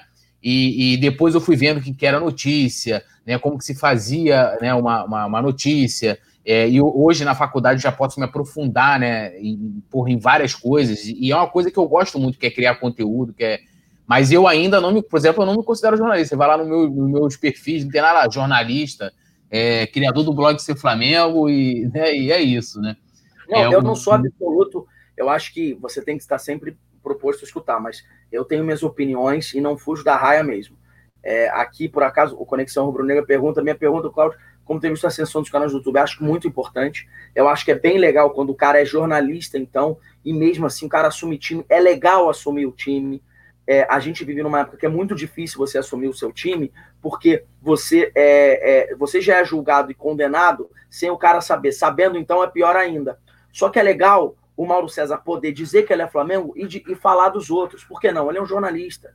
É, é. Antigamente era assim: João Saldanha era Botafogo, é, Nelson Rodrigues era Fluminense e o, o Mário Filho era Flamengo todo mundo, e você tinha o seu time, todos nós estamos nesse ramo, meu amigo, você que está vendo esse vídeo, todo jornalista tem um time e é muito, e é, torce muito. Cara que fala que não tem time, não é, não é verdade, é mentira. Tem o seu time e é apaixonado. O que você pode, você pode torcer? Pode, você não pode distorcer. Como diria Mauro Betti, você não pode distorcer. E isso eu não vou distorcer, eu tenho que dar é, imparcialidade às minhas impressões, ao que eu estou vendo, a minha opinião. Agora, o jornalista, ele pode sim virar youtuber, youtuber pode trabalhar com jornalismo, mas para você ser jornalismo, você tem que, é, para mim, no mínimo, você ter uma formação, como em toda a profissão. Isso é como eu enxergo. É, o Conexão, o Eduardo Miranda está aqui dando um joia aqui para a pergunta do Conexão. O Conexão está aqui agradecendo a sua, a sua, a sua resposta. É, e agora vamos, vamos ir um pouquinho para o momento atual. É, o, é, o Flamengo, é, né, hoje, né, emitiu uma nota oficial explicando todo o protocolo de, né, dos cuidados que vem fazendo é, e retornou às atividades. As pessoas acham que atividade é somente quando o time está lá treinando, mas eles estão em atividade, fazendo avaliação física, exames, né? Você tem os, os, os demais profissionais trabalhando, né? Os médicos, né? Enfermeiros, do que seja, estão em atividade. Então o Flamengo voltou às suas atividades é, do futebol profissional.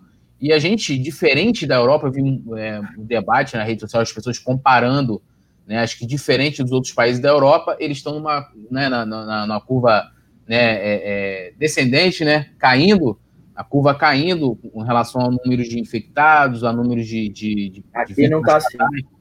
Aqui a curva está ascendente, né? Está é, subindo, a cada dia são números assustadores para mim. É, para mim é, eu não consigo ver como algo muito. Ah, morreu, morreram 800 pessoas e achar isso muito, né, muito normal assim. Natural, e, né? né? Tipo, é natural.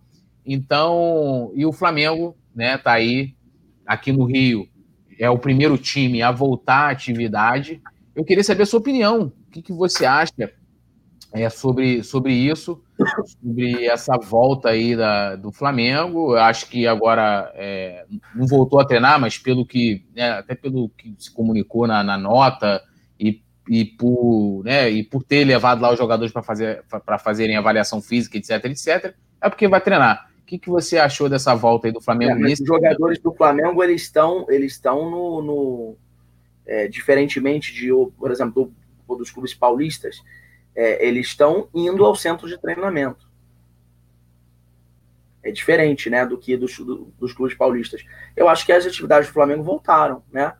Uhum. E eu acho lamentável isso. O Flamengo hoje é o principal clube do país por tudo que venceu, por todo o futebol que apresentou. Acredito que hoje, é, até lamentavelmente, eu gostaria de estar vendo outros times também muito fortes. Era legal quando a gente via um campeonato mais competitivo, mas infelizmente não tiveram a mesma competência que hoje tem Flamengo e Palmeiras é, que são hoje os dois principais times a serem, a, a serem batidos. Para mim, são os favoritos. A gente pode colocar ali o São Paulo, gente pode colocar ali o Santos, a gente pode colocar o Grêmio, o Atlético Mineiro agora com o São Paulo, mas Flamengo e Palmeiras são os que têm mais grana, que tem um plantel mais recheado. E o Flamengo investiu nisso. Só que essa diretoria do Flamengo, a prioridade dessa diretoria do Flamengo se chama dinheiro. Dinheiro. Dinheiro. Infelizmente, a gente vê o que aconteceu com os garotos do Ninho, e eu não estou querendo colocar a culpa aqui em ninguém, não é isso, é lógico que tem culpados, mas a gente vê a insensibilidade, inclusive a gente fez uma matéria na Fox, é, em outros veículos a gente vê também, a insensibilidade com que essa diretoria tratou. E chegou até recentemente a declarar alguns dirigentes, já falaram que estão tentando agora se aproximar, porque a gente estava falando de vidas. E não interessa, ah, mas tem pai e mãe que estava querendo dinheiro, isso não interessa, eles perderam um filho. Eu sou pai, meu amigo, perderam um filho. E agora a gente vê mais uma vez um comportamento. Vale lembrar que antes da parada, o Flamengo não queria parar, nem o Vasco, tá? Nem Flamengo e Vasco queriam parar, queriam continuar jogando, entendeu? E aí eu pergunto, se eu pudesse, eu perguntaria, é, esses esses dirigentes, eles têm família? Porque quando eles colocam um jogador em campo na atual circunstância, eles estão arriscando vidas e nada é mais importante do que a sua vida nesse momento. Ou será que eles pensam que nem o nosso presidente, que a economia vem na frente da vida? Porque, na minha opinião, a vida. Como é que eu vou pensar em me restabelecer financeiramente se eu vou estar morto? Entendeu? Agora, eu acho que eu não quero. Tem casos e casos, é lógico. Eu já vi uma entrevista de um cidadão que estava vendendo sorvete em frente ao hospital em São Paulo e que falam para ele: vai para casa, você tem mais de 60 anos. Ele falou: se eu não, se eu continuar, se eu ficar em casa, eu vou morrer de fome. Então eu prefiro, se tiver que morrer, eu vou morrer. Aí você vai fazer o que? É trabalhador, amigo. Agora, poxa, pelo amor de Deus. Flamengo, agora recentemente, uma fatalidade, morreu no Jorginho. Foi. Um dos empregados mais antigos do clube, massagista.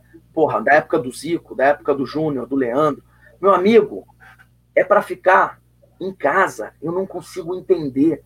É, é, é, as autoridades, é, é, os órgãos, as organizações estão falando, os especialistas, fica em casa. Você quer fazer treino? Vai fazer em casa, vai fazer uma atividade.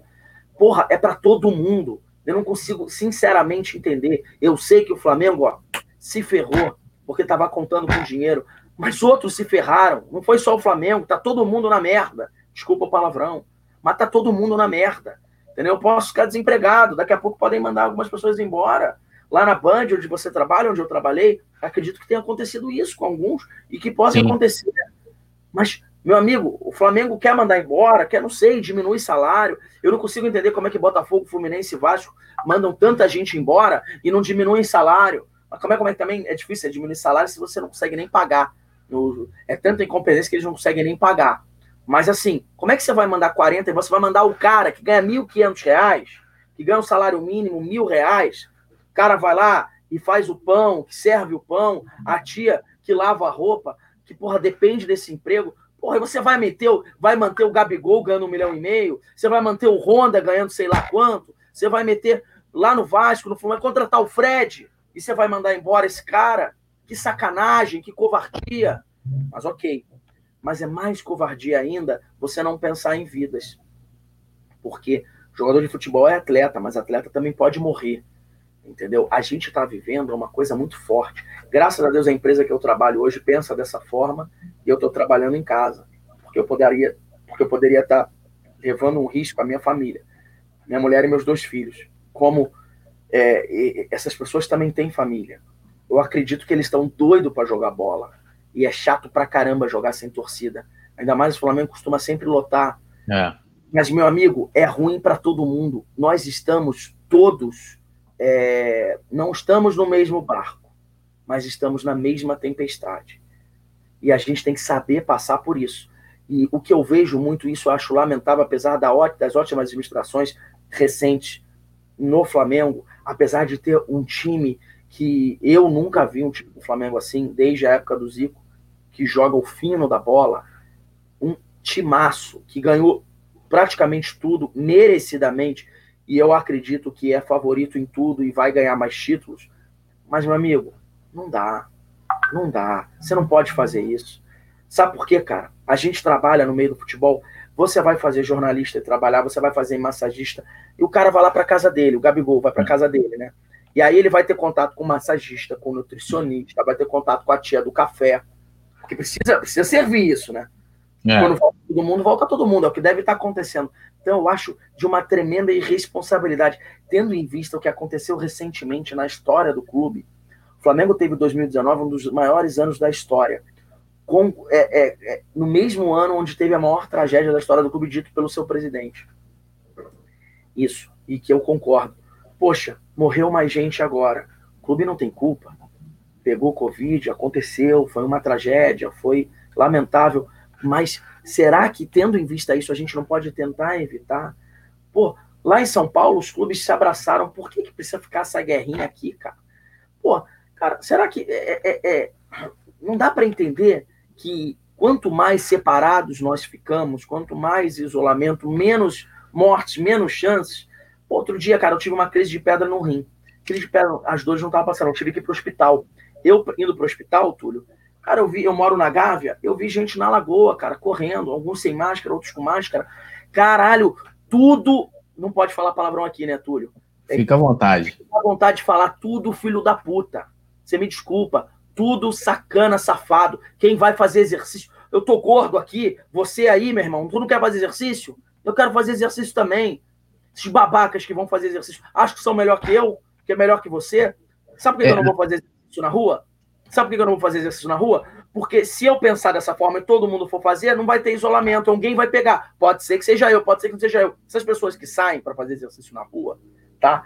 Não estou falando de trabalhador. Elas deveriam assinar um comprovante dizendo: se eu ficar doente, eu abro mão do respirador.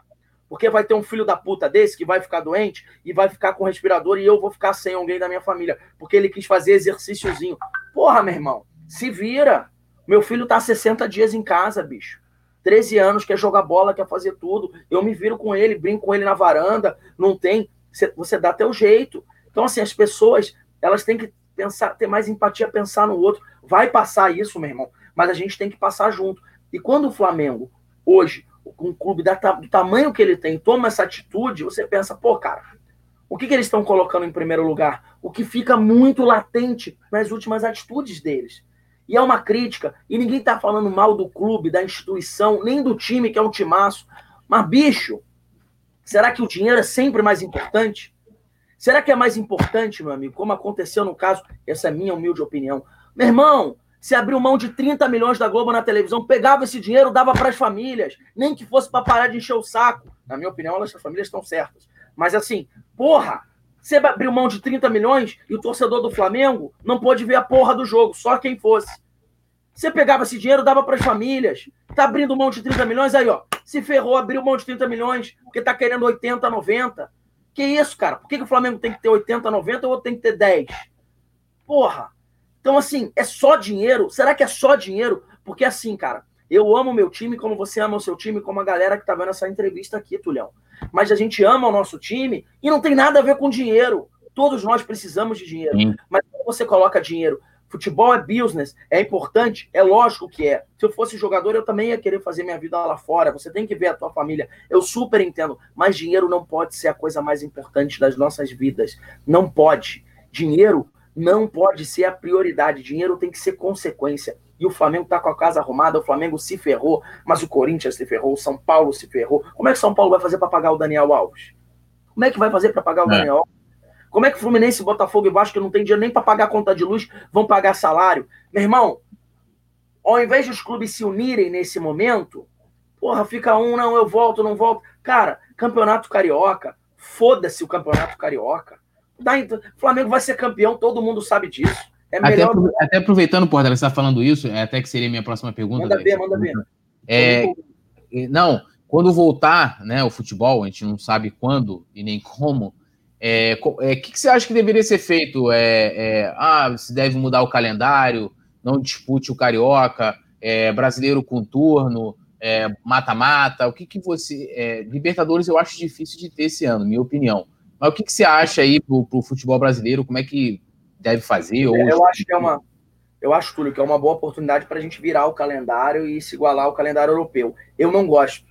Eu não acho que a gente tem que ficar imitando o europeu em tudo entendeu? Eu acho chato pra caramba. Eu acho essa Libertadores com uma decisão chato pra caramba. Eu queria, eu acho uma tremenda sacanagem você impedir os torcedores de Flamengo e River Plate, principalmente do Flamengo, porque River Plate já vinha em algumas finais recentes, de cara não pode ver uma final de Libertadores. Só quem teve dinheiro ou quem vendeu aí, é. ou, quem, ou quem vendeu alguma coisa, porque teve amigos meus que não tinham situação, mas venderam alguma coisa, vendeu a televisão, o cara foi. Eu acho uma tremenda sacanagem. E outra, eu queria. É ida, essa é a nossa cultura, é ida e volta.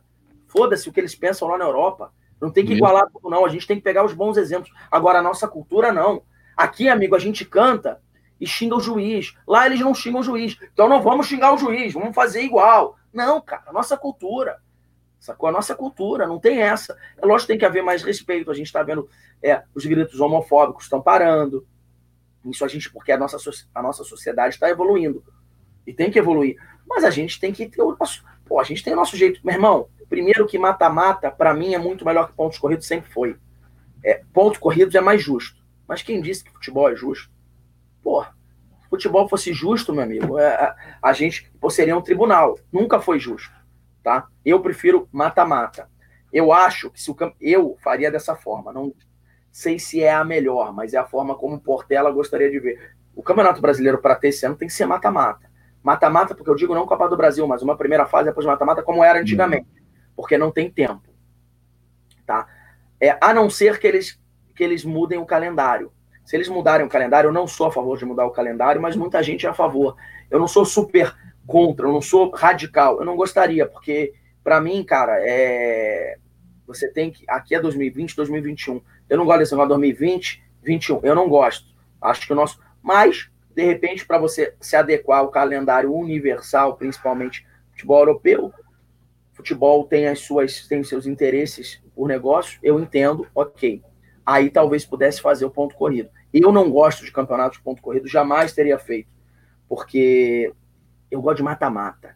Eu, eu, eu não sei você, mas vou te perguntar sinceramente. Agora vou, vou, vou inverter. Você, você vibrou, se emocionou mais com o Campeonato Brasileiro de 2009 ou com o Campeonato Brasileiro do ano passado? Ah, o de 2009 foi mais emocionante, né? Pela, pelas circunstâncias. O do ano passado, cara, assim, eu, eu nem é, praticamente não comemorei, porque é. eu tava lá em Lima, aí, pô, a gente foi campeão da Libertadores, tava aquele alvoroço todo, e aí daqui a pouco, ainda lembro até hoje, aí eu não lembro qual foi o último jogo do Palmeiras, foi Palmeiras e Grêmio, né? Aí o Grêmio tinha, fe tinha feito o primeiro gol, aí eu tava indo encontrar o pessoal, é, até a Raíssa, que né, é jornalista também. Aí, aí, aí, o Palmeiras tinha empatado, o Grêmio tinha que ganhar, né? Pro Flamengo ser campeão. Aí, pô, quando eu tava chegando lá no, no local, lá no, no, em Lima, lá no centro da cidade, em Miraflores, aí 2x1 um Grêmio.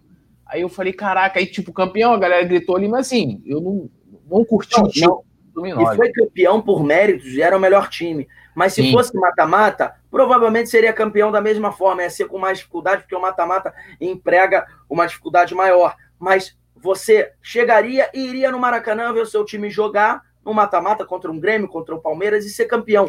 Ia ficar muito mais emblemático do que ficou. O que eu tô querendo dizer é que a nossa cultura. Eu comecei a ver Campeonato Brasileiro em 87, Flamengo e Inter é, com meu pai, final. Me lembro da gente estar tá vendo em casa a final e o Flamengo ser campeão. 88, Bahia e Inter. 89, Vasco. 90 e por aí vai. Sempre vi as finais com meu pai. Em casa ou do estádio. É, em 89, Vasco São Paulo. 90, meu amigo, São Paulo e Corinthians. Cara, o gol do título é a nossa cultura. Eu quero ver a porra do gol do título. Pô, as, os campeonatos brasileiros melhores, maiores, vão ser sempre, vão ser sempre os do mata-mata, porque você lembra da. Quem não sabe o que é aquele gol do Ailton contra a Portuguesa? Quem não sabe o que é aquele o, o, o a vitória do Flamengo em cima lá em 92, atuação é. do Júnior Monumental. Quem não sabe o gol do Bebeto em 87, o gol do Vasco, do Sorato, o gol é, é, é, do Fluminense, o Washington e o Assis, o Casal 20, o Coritiba ganhando nos pênaltis, por aí vai, cara. Você vai lembrar, porra, cara, eu lembro daquele título Pô, 95, Botafogo ganhando do Santos. Porra, eu lembro de 90. Pô, tu lembra do Santos, do Robinho? Agora, uhum. você lembra do jogo, fica na memória, onde é que eu tava, sabe aquela coisa? Para mim, essa é a nossa cultura. Aí você faz, amigo, os quatro, G4, com primeiro lugar tendo vantagem de dois jogos em casa. Você faz os oito, realmente, eu acho um bem complicado, os oito porque é injusto, é muito injusto. O oitavo já aconteceu. Já aconteceu o, Santos. É, o Santos do, do, Santos do Robinho Diego, né? O oitavo. O Flamengo, muita gente acha que se classificou em oitavo em 92, mas é errado. O Flamengo se classificou em quarto. É, mas já aconteceu. Eu acho que os quatro, ou turno e retorno, por que não um turno e retorno? Faz um primeiro turno, esse time já tá na semifinal. Pô, não ia ser legal? Fala, agora eu vou te perguntar, meu amigo. Flamengo e Palmeiras, Flamengo e Grêmio na final do Campeonato Brasileiro. Porra, não ia ser mais legal, ia ser mais gostoso. Ganhar a Copa do Brasil é mais gostoso que ganhar o Campeonato Brasileiro. Não é mais importante, não é melhor, não é maior, mas é mais gostoso. Teve um ano recente agora que o Cruzeiro foi campeão brasileiro, 2000 e 2014. 2014. 2014 foi, foram o Atlético Mineiro foi campeão da Copa do Brasil no Cruzeiro. Pergunta quem ficou mais feliz: o Cruzeiro ganhou o brasileiro ou perdeu a Copa do Brasil? Por quê? Porque teve final, cara. Final, para mim, é a nossa cultura. É o gol final, tem que ter a porra da final. Agora, beleza. Ah, não, mas tem a Copa do Brasil. Meu irmão, para mim a Copa do Brasil não tinha nem que ser simultânea. A Copa do Brasil tinha que ser acabar no meio da temporada. Mas tudo bem. Eu acho que o Campeonato Brasileiro deve ser mata-mata. Pelo menos eu acho que vai ser um recorde, recorde de público.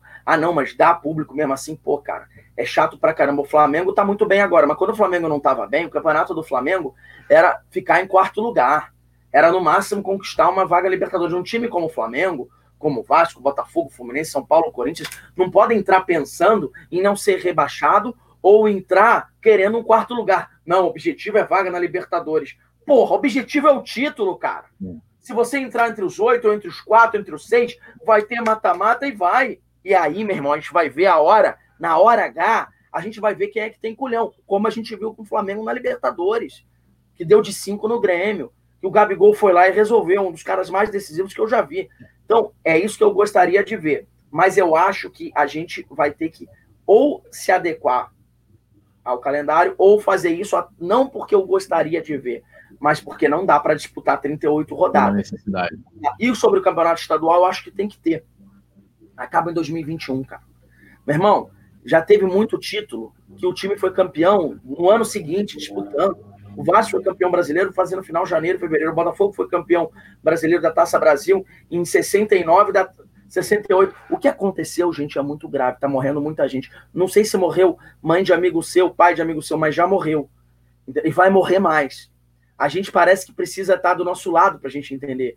É, então, já logo, já logo no, no desculpa ter te interromper, logo no início, é, quando começou isso tudo, é, tem o Sandro Rio, que inclusive é funcionário do Flamengo, meu irmão, meu amigo, porra, sempre, e ele está até hoje no hospital, né, é, brigando pela vida dele, né?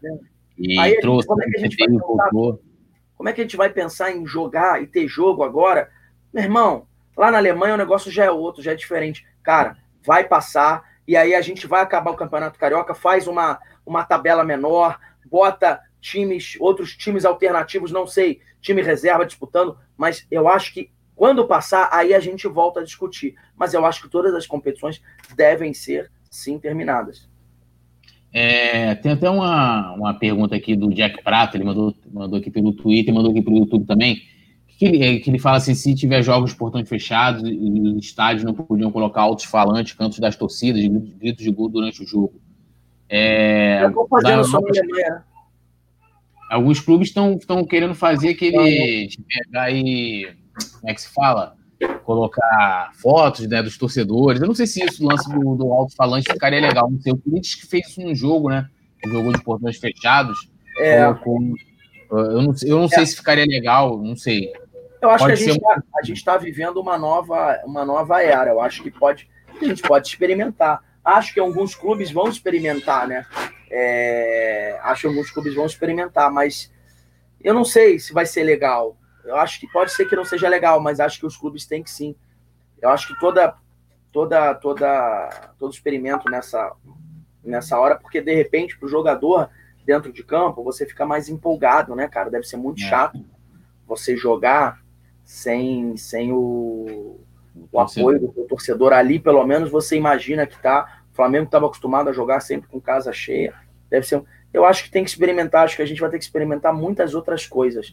Mas o futebol, os treinamentos, Grêmio Inter lá treinando, não existe. Só pode voltar quando as. Cara, voltaram as aulas, voltou a aula, voltou o professor, voltaram as atividades, a, a, a, as autoridades, as organizações, a Organização Mundial de Saúde, as, as autoridades de saúde Dá. Aí vamos embora. Aí vamos voltar. Aí vamos voltando aos poucos. Mas primeiro, a gente tem que pensar nas vidas das pessoas. Até porque, se você olhar, Túlio, quem morreu foi muito mais gente humilde. Sim. Porque se o Gabigol espirrar, vai ter alguém para acudir ele na hora. O Flamengo vai dar um jeito. E no Jorginho? Onde é que ele morreu? Ele morreu não estou querendo transferir responsabilidade para ninguém. Mas, meu amigo, se for só. Não vai ser. Para o Gabigol poder treinar, vai ter que ter, vão ter que ter outras pessoas para trabalhar, entendeu? Então vamos pensar no próximo. Nesse momento, cara, como é que vai ficar a tua cabeça como torcedor ou a minha como profissional, como torcedor, sabendo que essas pessoas, elas podem, uma delas pode morrer. Cara, se for, é mais importante salvar uma vida do que qualquer outra coisa. Eu acho que nesse momento a gente Não, tem que pensar nisso. É, é, agora uma pergunta, é, assim, tá rolando papo, é, Jesus renova, não renova, é, né, essa semana, não é, você sabe de alguma coisa, tem alguma informação que você pode passar aí pra gente sobre essa novela?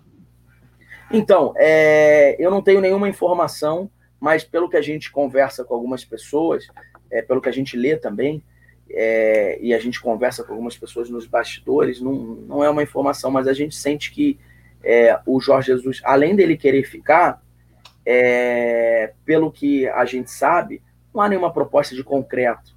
É, não há nada de concreto para que ele saia do Flamengo. É, não chegou nenhuma proposta. Então, ao ele sair, ele tem que ter uma proposta. Ele não tem uma proposta tão vantajosa quanto a do Flamengo, que tenha um time tão competitivo que tem o Flamengo e financeiramente seja tão, é, é, é tão interessante como o Flamengo te propõe. Então, para ele sair, a não ser que ele queira, que ele tenha um motivo pessoal, que eu acredito que não tenha, um parente doente, alguma coisa que ele tem que voltar para Portugal, mas isso, não, não, não se tratando disso, ele não tem nenhuma outra proposta na mesa. E não é, e não é criticar, não é nenhum demérito ao Jorge Jesus isso. O trabalho que ele fez na temporada passada é excepcional, é um trabalho histórico, é um trabalho que o credencia um dos maiores técnicos da história do Flamengo.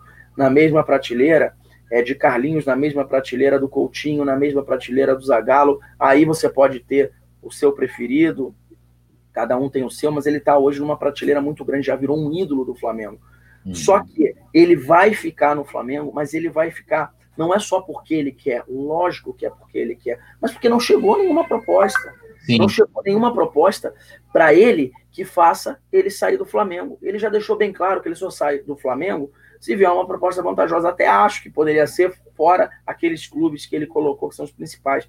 Pode chegar um Newcastle aí, que está agora realmente com, com um dono milionário, bilionário, e pode fazer uma boa proposta e falar que vai fazer um bom time, ele pode querer ir, ele está perto da cidade dele, do local dele, ele vai estar tá jogando uma Premier League, vai estar tá jogando uma competição europeia importante, uma Liga Europa, quem sabe, é, até uma Champions League, se for um time mais forte, Pode, mas nesse momento não tem nada, nada na mesa para que ele saia do Flamengo. Para que ele saia do Flamengo, tem que ter uma proposta. Túlio, você trabalha na Band. Você só vai sair da Band, você só vai sair da Band se chegar uma proposta para você interessante. Sim. A você, amigo, que você possa. Você brigou lá. Bom, pelo que a gente sabe, a relação com ele, o Flamengo, é muito boa. Então, ele tem um salário de mais de um milhão no Flamengo, muito mais de um milhão. Ele tem um time que ele, que ele construiu isso, que está na mão dele, que, e, por méritos dele. Ele tem uma torcida de milhões de torcedores rubro-negros apaixonados por ele. Amigo, o que, por que, que ele não renovaria? Isso aí é uma questão de tempo. A renovação é uma questão de tempo. Só tem um motivo que vai fazer o Jorge Jesus, vou falar dois motivos, Jorge Jesus, não assinar. Chegar a uma proposta mais vantajosa, o que não chegou até agora, e em meio a essa pandemia dificilmente chega, ou algum parente dele, alguma coisa, algum problema pessoal. Aí, obviamente, você vai sair da Band, eu vou sair da Fox, se eu tiver algum problema pessoal muito forte, eu tiver que me ausentar. Aí sim. Então, a renovação do Jorge Jesus, na minha humilde opinião e na minha, uh, no meu humilde, na minha humilde experiência como jornalista, é só uma questão de tempo, pelo menos até o final do ano. Eu acho que o que a gente tem que tratar agora é quanto tempo ele vai renovar. E não se ele vai renovar, ele vai ficar no Flamengo. É, a gente está terminando, até eu queria te fazer uma. Eu também estava bebendo aqui um cafezinho. Gosta é, é, Pô, muito. É, que eu esqueci até na hora que você estava falando lá do, do, lance da notícia que você deu, e eu lembrei de uma, de uma, de uma opinião que o Rica deu aqui, que ele falou: hoje em dia, é, você dar a notícia na frente não tem importância nenhuma, porque é justamente aquilo que você falou. O cara pega a tua notícia e replica num site, o outro replica, e o cara já não te dá o crédito, aquela aquilo já vira domínio público, entre aspas, né? É, o que eu queria perguntar para você é o seguinte: você acha que tem. É, é, é, ontem até vi uma, um debate entre o Paparazzo, que, que teve aqui participando do, do quadro Entrevistando Youtuber, e com Eric Faria, que é um jornalista também que eu tenho né, um, uma profunda admiração. Extremamente por... conceituado. É, grande. E aí. Paparazzo é polêmico, hein? Paparazzo é polêmico. É, é. Aí parece que o paparazzo, pelo menos o que eu entendi do pouco que eu acompanhei da, da, da polêmica, Paparazzo acho que tinha dado algum tipo de informação e o, o, acho que o Luiz Roberto anunciou ontem na reprise de Flamengo e River Plate que o Eric Faria ia trazer uma informação sobre o Jorge Jesus e parece que a informação era a mesma. Eu sei que começou um debate entre os dois, é, né? Tipo, ah, que aonde isso? Aonde isso? Foi no Twitter. Foi no Twitter. E aí eu lembrei justamente disso que o, que o Rica falou, pô, isso não tem mais importância, né? Ele falou, a qualidade da informação é, é muito. É, é muito mais importante do que o furo. Você concorda com isso? Tipo, você fez lá uma puta reportagem com, né, com, com o Adriano, lógico, né, que na época é, foi, pô, você teve uma, a questão na primeira mão, né, você deu um furo, você pegar Adriano dando declarações que ele não estava dando, mas, por exemplo, de repente Adriano já poderia ter dado aquelas declarações todas, mas aquela, aquela matéria, mesmo assim, beleza, ela poderia não ter a mesma repercussão, mas continuaria sendo uma grande matéria, porque é, é, é, todo o roteiro daquela, tudo naquela matéria é muito bonito, é muito, é muito né? E você concorda com isso que hoje o, o lance de você ter, dar informação em primeira mão é menos relevante é, em detrimento da qualidade? Não, discordo, discordo. É, eu acho que o furo é a essência da nossa profissão. Eu acho que ele não é mais como era, mas ele continua uhum. sendo uma das essências do jornalismo. E o cara que pensa diferente disso, na minha opinião, ele não trabalha necessariamente como jornalista. Porque se eu trabalho como jornalista e eu penso que o furo não é importante, pô, eu tô morto, cara. Ele pode não achar o furo mais importante, cada um pode achar o que quiser. Mas é... se você já deu um furo. Já. É gostoso demais, não é? Uhum. É gostoso demais você dar uma informação. Cara, vai ter uma porrada de babaca que não vai, que vai te xingar, porque a informação não é boa para ele. Vai ter uma porrada de babaca que vai chegar e vai falar que você tá inventando. Cara, vai ter tudo, mas é legal pra caramba. E não é legal só pra. Não é para você aparecer. É legal para você. Eu dei uma informação, vou te falar. Já dei barrigada, já errei pra caramba, já acertei. Vou te falar. A gente. É, vou contar uma vitória. Depois a gente marca pra eu contar as minhas, as minhas derrotas também, porque derrota tenho uma porção. É, Velho, o Ibson, quando ele foi. É, eu tinha a notícia há uma semana. O cara tinha me passado que o Ibson estava indo para o Santos, a pedido, se não me engano, do Murici, na época que o Flamengo ia mandar. O Flamengo ia pegar. Não, não o Ibson ia do Santos para o Flamengo, que ele estava mal lá com o Murici. O Flamengo ia mandar o David Braz e mais um que eu não estou lembrado agora. Mas não acreditei que o Santos ia fazer isso. Porque, até porque o Ibson não estava bem no Flamengo, mas era 2011, 2010. Ainda, tinha, ainda era mais jovem e era um, tinha um é. potencial enorme. Volante, meia. Meu irmão, eu não acredito. Falei pro meu editor, ele falou, não acredito. Eu falei, cara, é. O cara pediu para não dar. Eu não queimei a fonte, esperei. Até que três, quatro, cinco dias eu dei. Meu irmão, até o cara do outro veículo correr atrás, porque tá, tava tudo. Ele não pode. Cara, eu era do lance, Globoesporte.com, que é o principal veículo hoje, era o principal concorrente na época, e é o principal veículo. É, é um veículo melhor que, o, melhor que o nosso, melhor que o lance. Tem problema em reconhecer isso nenhum. Até eles não vão copiar a matéria, porque eles são extremamente profissionais. Eu, eu, eu coloquei tudo, até ele confirmar lá, deu uma, duas horas, deu três horas. Ok, você parou e leu primeiro no Globo Esporte, não leu no lance, eu sou um veículo menor do que o Globo Esporte. Mas eu sei da matéria que eu fiz. Eu não posso trabalhar pensando só nos outros. A gente trabalhava na Band. Aí eu vou lá, dou, dou um furo, dou uma informação relevante, o cara pega na Globo e coloca, não vai te dar o crédito. Muitas vezes ele apurou e chegou nessa informação também. Mas porque eu dei primeiro. Meu irmão, faz parte.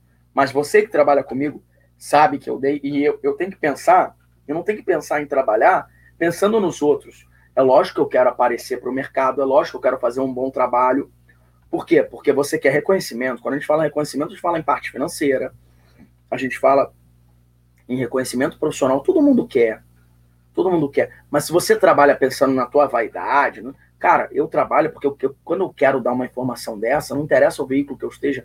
Uma vez eu dei que o Montilho estava fechado com o Botafogo, e aí todo mundo falou que não, o Botafogo disse que não. Não, tá no meu YouTube, não, não. Falei, tá. Aí me chamaram na Rádio Globo, aí eu falei, e aí? Passaram quatro, cinco dias, o Botafogo continua negando. Eu falei, tá fechado e vai ser camisa 7. Aí quando ele chega, dez dias depois, chega, foi anunciado, ele falou que já estava fechado há algum tempo, que, a torcida, que o diretor do Botafogo falou que estava para não falar nada, que seria surpresa de Natal. Enfim, foi do caralho. Você acha que alguém chegou? Dois ou três colegas te parabenizam. Mas é assim, irmão. Você quer fazer diferente? Você vai. O jornalista, o cara da pauta, tu vai lá e faz uma pauta. Tu teve a ideia toda. Vai lá um repórter e brilha. E tu, não, e tu fez tudo pro repórter. Isso. E ninguém vem, ninguém sabe que fui eu que fiz, que eu tive a ideia. Meu irmão, mas eu sei. Se tu quiser pensar, tu pensa assim, cara, goleiro, goleiro, meu irmão. Goleiro quase, quase sempre só se fode. É. E, juiz, e juiz? E juiz? Alguém aqui fala que arbitragem ontem, meu parceiro? Não. Só vai falar só uma merda. Cara, faz parte. Tu quer, tu troca de profissão. Essa é a minha profissão. Eu adoro, cara, eu gosto muito do Rica. Rica Perrone é um querido. A gente fez alguns trabalhos juntos na Drible TV. É, é um cara extremamente polêmico, é um cara que eu gosto porque ele tem opinião. Eu discordo dele totalmente nessa, mas ele tem opinião. Eu gosto de gente que emite opinião. Que emite opinião. Gente que emite opinião. Senão não adianta, ele emite opinião, mas talvez por ele não trabalhar com isso, daí talvez seja mais fácil dizer também, né? Porque ele não trabalha com isso. Você trabalhar com informação, pô. Ah, não, mas não inter... claro que interessa. Claro que interessa para você. Ah, você deu, o Globo Esporte vai lá, dá o crédito, é legal. Os veículos tentam dar o crédito. A maioria dos veículos que eu conheço, o Globo Esporte é um veículo, que dá o crédito. Fox, ESPN, Sport TV. Às vezes o cara não deu o crédito, nem, nem, nem sempre é por sacanagem. Às vezes o cara não viu, entendeu? Mas, cara, você sabe que tu fez a matéria. Túlio, eu sei, você sabe. Isso é o mais importante. É lógico que é legal o reconhecimento. Eu tô indo em busca disso também na minha carreira. Mas, bicho, como tudo na vida, isso tem que ser consequência. Você não pode pensar, pô, tu faz isso aqui por quê? Para ficar rico? É lógico que você quer ganhar dinheiro com isso. Você não gostaria lá de você trabalhar lá no Flamengo, sendo dirigente? Imagina, meu sonho é ser presidente do meu time, porra. Caralho, fazer porrada de coisa que eu vejo merda lá, eu vou fazer. Meu irmão, você é presidente do meu time, vou tentar fazer tudo, mas eu tô lá pelo dinheiro. É lógico que eu preciso do dinheiro. Eu tenho dois bonecos aqui para sustentar. Tu tem uma filha, certo? Tu tem a tua mulher, né? Porra, tu tem uma família, mãe, pai, eu preciso também. Todo mundo precisa, não tem essa não. Aquela historinha do Big Brother. Vou torcer para fulano que é mais ferrado. Não tem essa. Todo mundo precisa, é. irmão. Todo mundo precisa, não tem essa. Agora, dizer que o furo não é. O furo é a essência da profissão. Porra, o Jornal Nacional outro dia deu o Sérgio Moro lá com o WhatsApp do, do Bolsonaro. Ah, não, não. Pelo amor de Deus, é furo. Agora, tem furo que eu posso dar e você pode dar também. E aí você pode ser mau caráter e não me dar o crédito e falar que foi você. Ou não. Mas que interessa, cara. Eu sei. Se eu der vários furos, vou te dar um exemplo. O PVC. Trabalhei eles com, com ele anos da Fox. Se alguém chupar a matéria dele, o furo dele, vai chupar uma vez, mas ele vai dar tantas vezes furos que você vai saber, porra, cara. Foi o PVC. O cara ganha credibilidade, como ganhou o Mauro César. O que eu não gosto é de você. É, você ver, Mauro César e o Rico Caperrone são caras bem diferentes, né? Eu acho que vale tudo. Acho que tem espaço pro, pro Rica, trabalho que ele faz, que eu acho muito bom. Tem espaço pro, pro trabalho que o Mauro César faz. E aí é não, não é passar pano para ninguém. Eu gosto dos dois trabalhos, por exemplo, assisto as opiniões do Rica, e, e, eles têm uma coisa, por exemplo, é que são parecidas, eles não fogem, eles dão opinião. Isso para mim é o melhor. Agora, é, eu não tô. Ah, você está defendendo jornalista? Não, cara. Trabalho com jornalismo. Eu, eu, eu tento um furo, tento uma informação, aí vai alguém me dizer que agora não importa. Pelo amor de Deus, como é que não importa? Você tem uma matéria-prima dessa, pô, eu consegui a informação agora que o Jorge Jesus é, renovou com o Flamengo por dois anos e recusou uma proposta do Newcastle.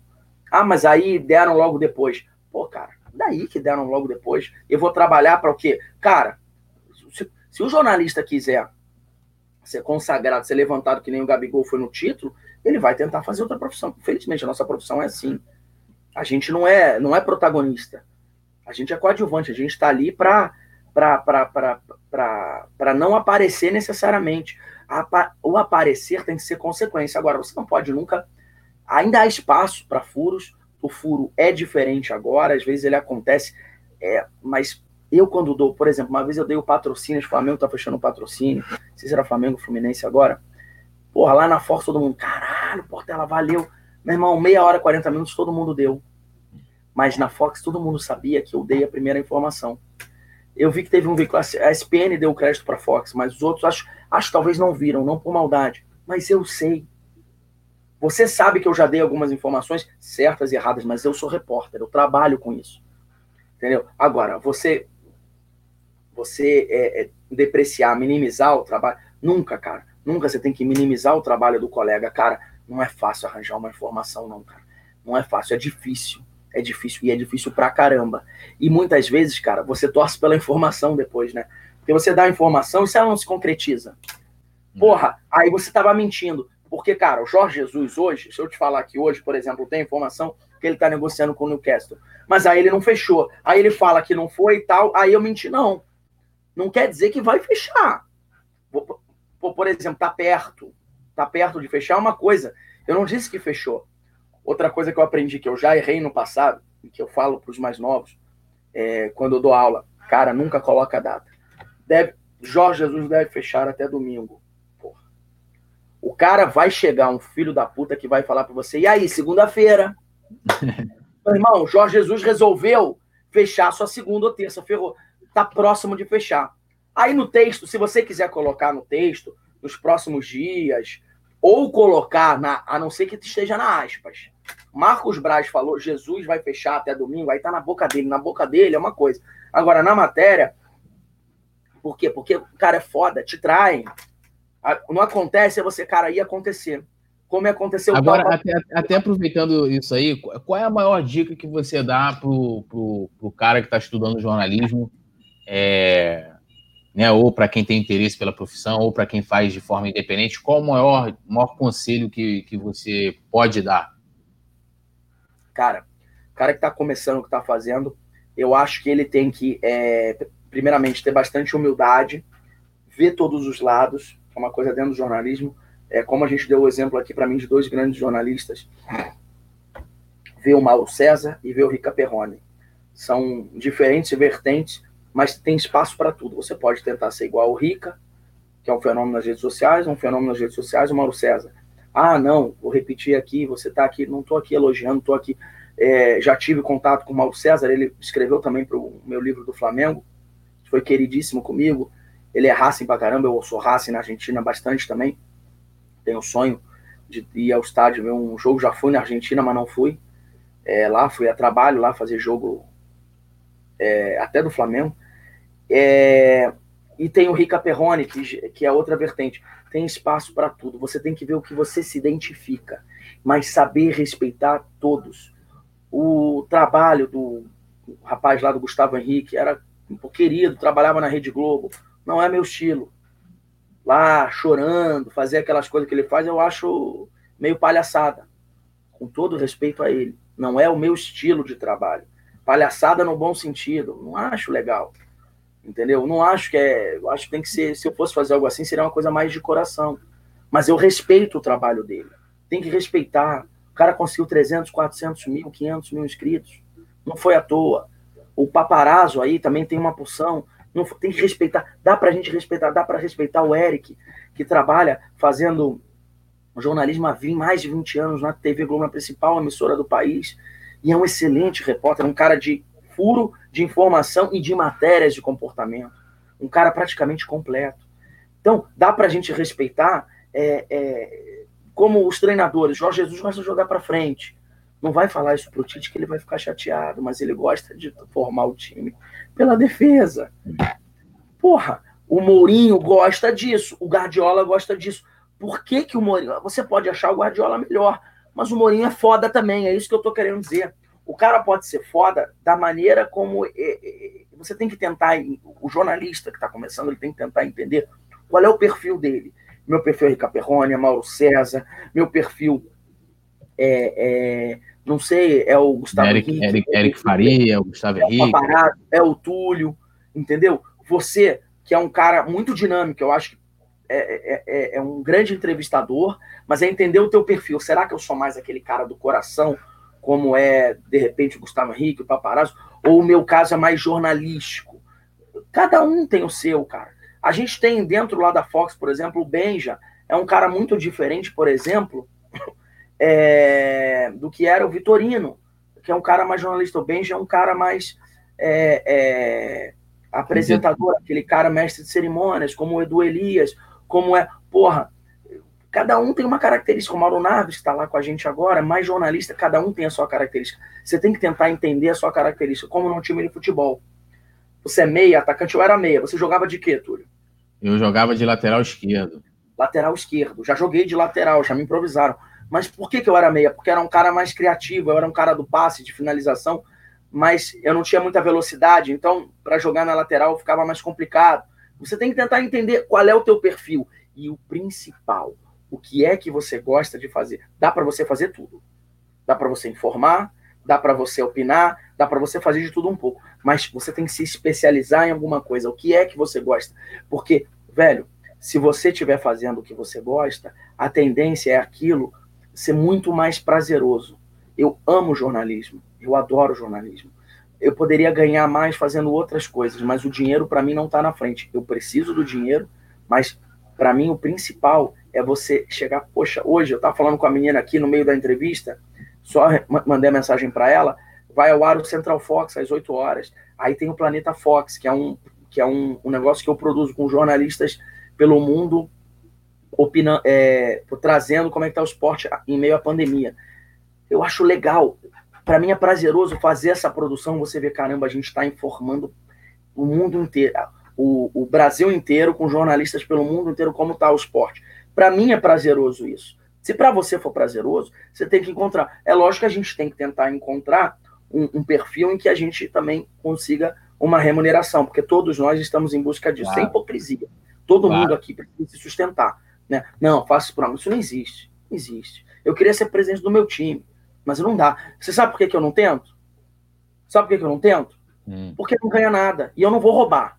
Eu não vou roubar, porque eu não sou desonesto. Sou ladrão. Eu preciso ser remunerado. Porque eu preciso sustentar a minha família. Se fosse só eu, eu faria até de graça, meu amigo. Eu trabalharia porque, cara, eu amo meu clube. É. Mas, cara, não dá. Você tem que ser remunerado. Agora, eu não estou querendo ficar rico, milionário com isso, não, cara. Eu quero fazer uma coisa que me dê prazer. Então, esse jornalista que está começando, ele tem que identificar, tem que fazer de tudo um pouco e ver, eu gosto disso, esse é meu nicho. E saber respeitar. Eu posso gostar do Mauro César e gostar do Rica Perrone. As pessoas acham que é Cristiano Ronaldo ou Messi.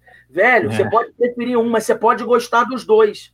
E mais importante, se você não gostar, como tem jornalistas que não têm o meu perfil, como eu te falei, Gustavo Henrique, que eu já tive alguns encontros com ele em pauta, é um querido, nada pessoal, mas não é o meu perfil. Eu posso não gostar do tipo de trabalho que ele e não consumir, mas eu preciso respeitar. E eu acho que é isso que hoje a sociedade tem dificuldade em tudo. Respeitar. Respeitar o trabalho do outro. Se você não gosta, você não consome. Então, o novo jornalista tem que entender isso. Respeitar o outro, identificar aonde ele pode ser feliz dentro da profissão. É, o Jackson Prata, está perguntando aqui se você se arrepende de alguma dessas barrigadas que você deu. Valeu, Jackson. Cara, pô, todas as barrigadas eu acho que eu me arrependo, né, cara? Da barrigada é uma merda, né, bicho? É chato, né, cara? Mas eu não dei tantas assim, eu dei algumas notícias que não se concretizaram. Não foram barrigadas.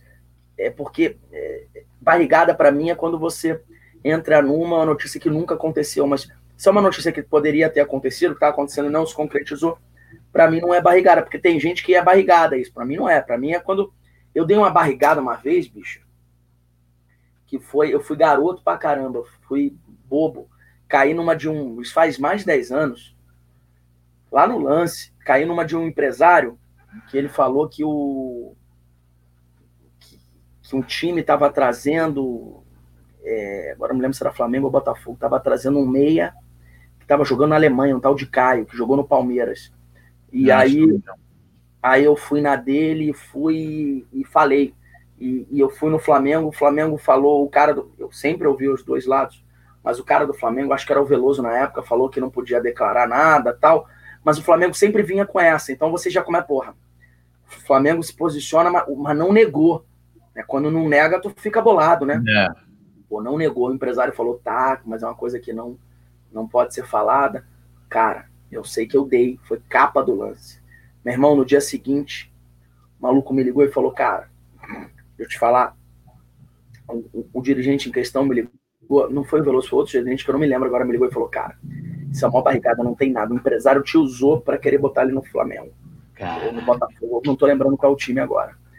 Bicho, mas aí eu me aproximei e falei: Cara, então faz o seguinte, então me ajuda. Porque se você me, me disser informações que eu posso colocar, mesmo que seja em off, porque eu errei, assumo o erro. Mas, poxa, a gente precisa de informação e você não me atende às ligações. O cara me passou uma série de informações, aí me dei bem. Aí dei algumas coisas interessantes. É, que o Flamengo, na época, o Botafogo, na época, estava querendo um, alguns jogadores. E, de bastidor. Então, acabou que o tiro saiu pela culatra. Mas eu acho que eu errei, errei feio, porque eu deveria ter certeza. E foi uma capa de jornal, né, cara? Depois é. eu falei, eu falei pro meu editor-chefe, mas, cara, faz parte. E vendeu pra caramba esse dia, mas eu não fiz para vender. Eu achei, eu tava acreditando. E você torce para que seja, né? Você acredita nas pessoas. E eu acho que se eu fosse ali, como eu tava começando, faz mais de 10 anos, faz até bem mais de 10 anos, eu acho.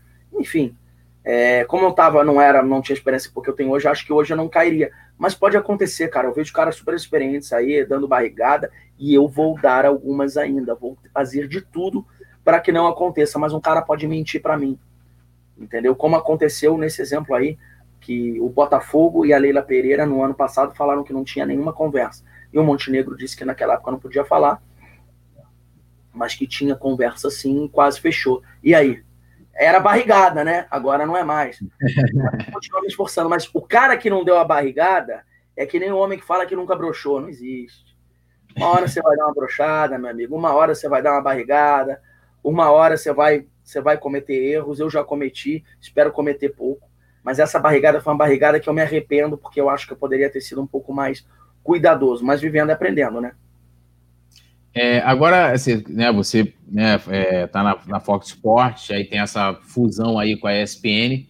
E se de repente falasse um pouquinho o que está acontecendo aí, o que, que a gente pode esperar, a galera que acompanha a Fox, a ESPN, é, como é que vai ficar essa, essa fusão aí? Vai mandar a galera embora? Como é que vai ficar um canal? Como é que vai ficar essa parada aí?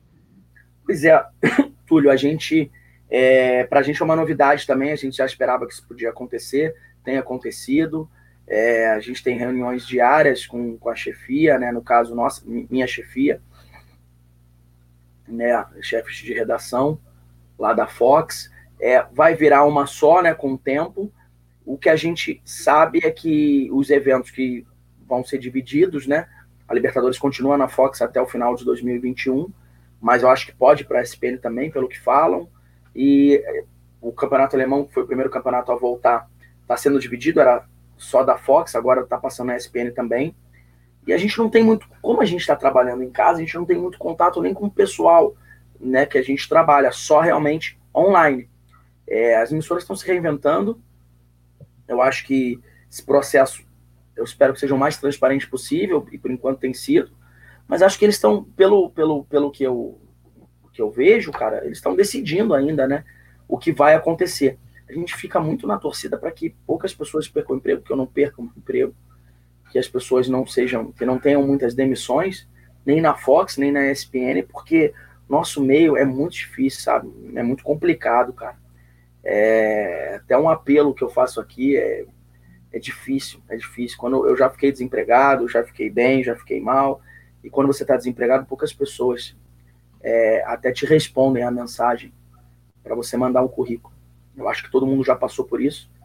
E faço um apelo porque eu posso ser demitido ou outros colegas possam ser demitidos. Sempre quando mandam mensagem para mim, eu dou o e-mail da RH, dou o e-mail de algum chefe, passo, tento.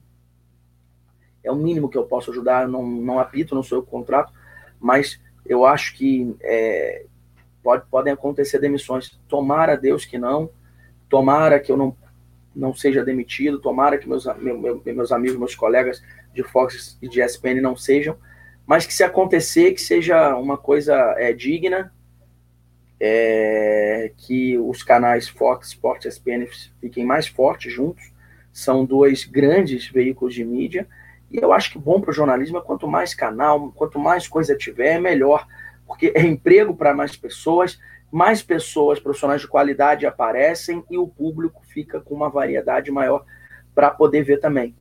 Né? Então, vamos torcer para que, que tudo ocorra da melhor maneira. A gente sabe muito pouco realmente, a gente só sabe que os eventos agora estão sendo divididos e que a gente ainda não tem data para voltar por conta, por conta dessa, dessa pandemia. A Disney é dona das duas empresas, e a Disney tem sido bastante sensata em manter os funcionários longe, trabalhando de casa, em home office, é, como a gente falou, como todo mundo deve, por conta da, do que, das recomendações das autoridades, né, das, das, das recomendações das organizações de saúde que falam, os cientistas, para ficar em casa. E a Disney obedece, é uma empresa bastante séria, obedece piamente isso. A gente está trabalhando, mas está trabalhando de casa, tentando levar para o fã do esporte torcer junto em casa. Agora é isso, né? Agora é fã do esporte, é. torcemos junto.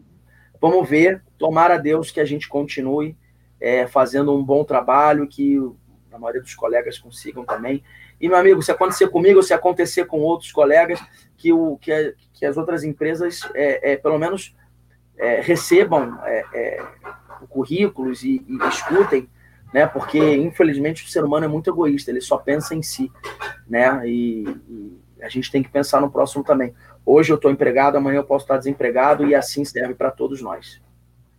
É, Portela, quero te agradecer demais. Foi uma aula aqui de, de jornalismo, né? É, e, e, é, e, isso é muito verdade quando eu falo que a cada entrevista que eu, que eu venho fazendo, puxando esse tema, eu venho aprendendo cada vez mais. Né? É, é, e até mesmo quando você tem opiniões divergentes, né, entre uma, por isso que eu, às vezes eu faço as mesmas perguntas é, para que a gente tenha várias pessoas é, opinando cada uma à sua maneira e a gente tire nossas conclusões, a gente vai vendo na prática é, é, é, como, né, como funcionam as coisas ou o que se encaixa melhor. E é sempre importante, então, assim, foi uma aula né, aqui hoje, assim, muito Valeu, bacana. Tulia, é isso. É, assim, é, rendeu bastante, pô, os bastidores, né, com a, com a da, da, matéria do Adriano, que, assim, super bacana. Eu quero te agradecer demais mesmo. E eu quero só lembrar o pessoal que é, amanhã a gente vai ter aqui o Flamengo da Gente, que é um grupo político no Flamengo muito voltado para ações sociais, assim, uma, uma, parada muito bacana. Eu já entrevistei eles logo quando eles é, é, é, né, surgiram no clube e vou entrevistar de novo, porque eles fizeram várias ações né, desde então, Meninos do Ninho, é, Stuart Angel, é, várias coisas. E depois, vai ser às 16 horas, né, ao vivo aqui no canal, e às 19 horas vou ter o Mauro César também aqui nesse mesmo quadro aqui que eu tô aqui com o Portela, que é o profissão jornalista, e a gente vai estar, tá, né, falando de jornalismo, falando de Flamengo e uma série de assuntos. É, meu amigo, eu quero te agradecer demais mesmo, assim, de coração, você ter, né, é, dado aí um pouquinho do seu tempo aí, é, sei que você tá com, né, o filhinho pequeno aí agora, sei que dá bastante trabalho, sei bem, Ah, você viu que ele chorou um pouco, até peço desculpa aí, mas é Nada, que, que isso. Tá com, tá tra... Mas estamos trabalhando de casa, acho que a gente está aprendendo a se reinventar nesse momento de, dessa crise, dessa pandemia toda que todos estamos vivendo. É... E trabalhando muito de casa. Tuas ordens aí, foi um prazer falar aí com o pessoal, com a galera toda. Acho que o teu trabalho está sendo bem legal também. Você está entrevistando pessoas de, com diferentes opiniões, de diferentes vertentes, mas que eu, eu acho que todo mundo tem para agregar, para agregar, mesmo concordando em algumas coisas ou não. Eu acho que a gente tem que ser ouvido. E jornalismo é isso, é saber ouvir, é, é respeitar a opinião do outro, concordando ou não. E você está trazendo grandes nomes aí. Acho bem legal. Estou às ordens para debate, para conversar, para bater papo falar sobre jornalismo, sobre futebol, para mim é sempre um prazer. Tulião, conta comigo sempre, irmão. Obrigadão, Cláudio. Obrigadão a galera aí que tá, né, que acompanhou, que vai acompanhar depois. E depois, só lembrando, vai, vou tirar aqui matérias, trechos, tudo vai estar aqui no canal, lá no blog Ser Flamengo também, serflamengo.com.br, nas minhas redes sociais, arroba Poeta Túlio, e nas redes sociais do blog, arroba blog Ser Flamengo, é, para a gente continuar debatendo os assuntos aqui. Um abraço a todo mundo, saudações rubro-negras. Valeu. Salve o jornalismo sempre também, né? Bem importante. Sempre, sempre. Jornalismo na veia. Um abraço, Tulião. Obrigado, um abraço, gente. Tchau. Valeu.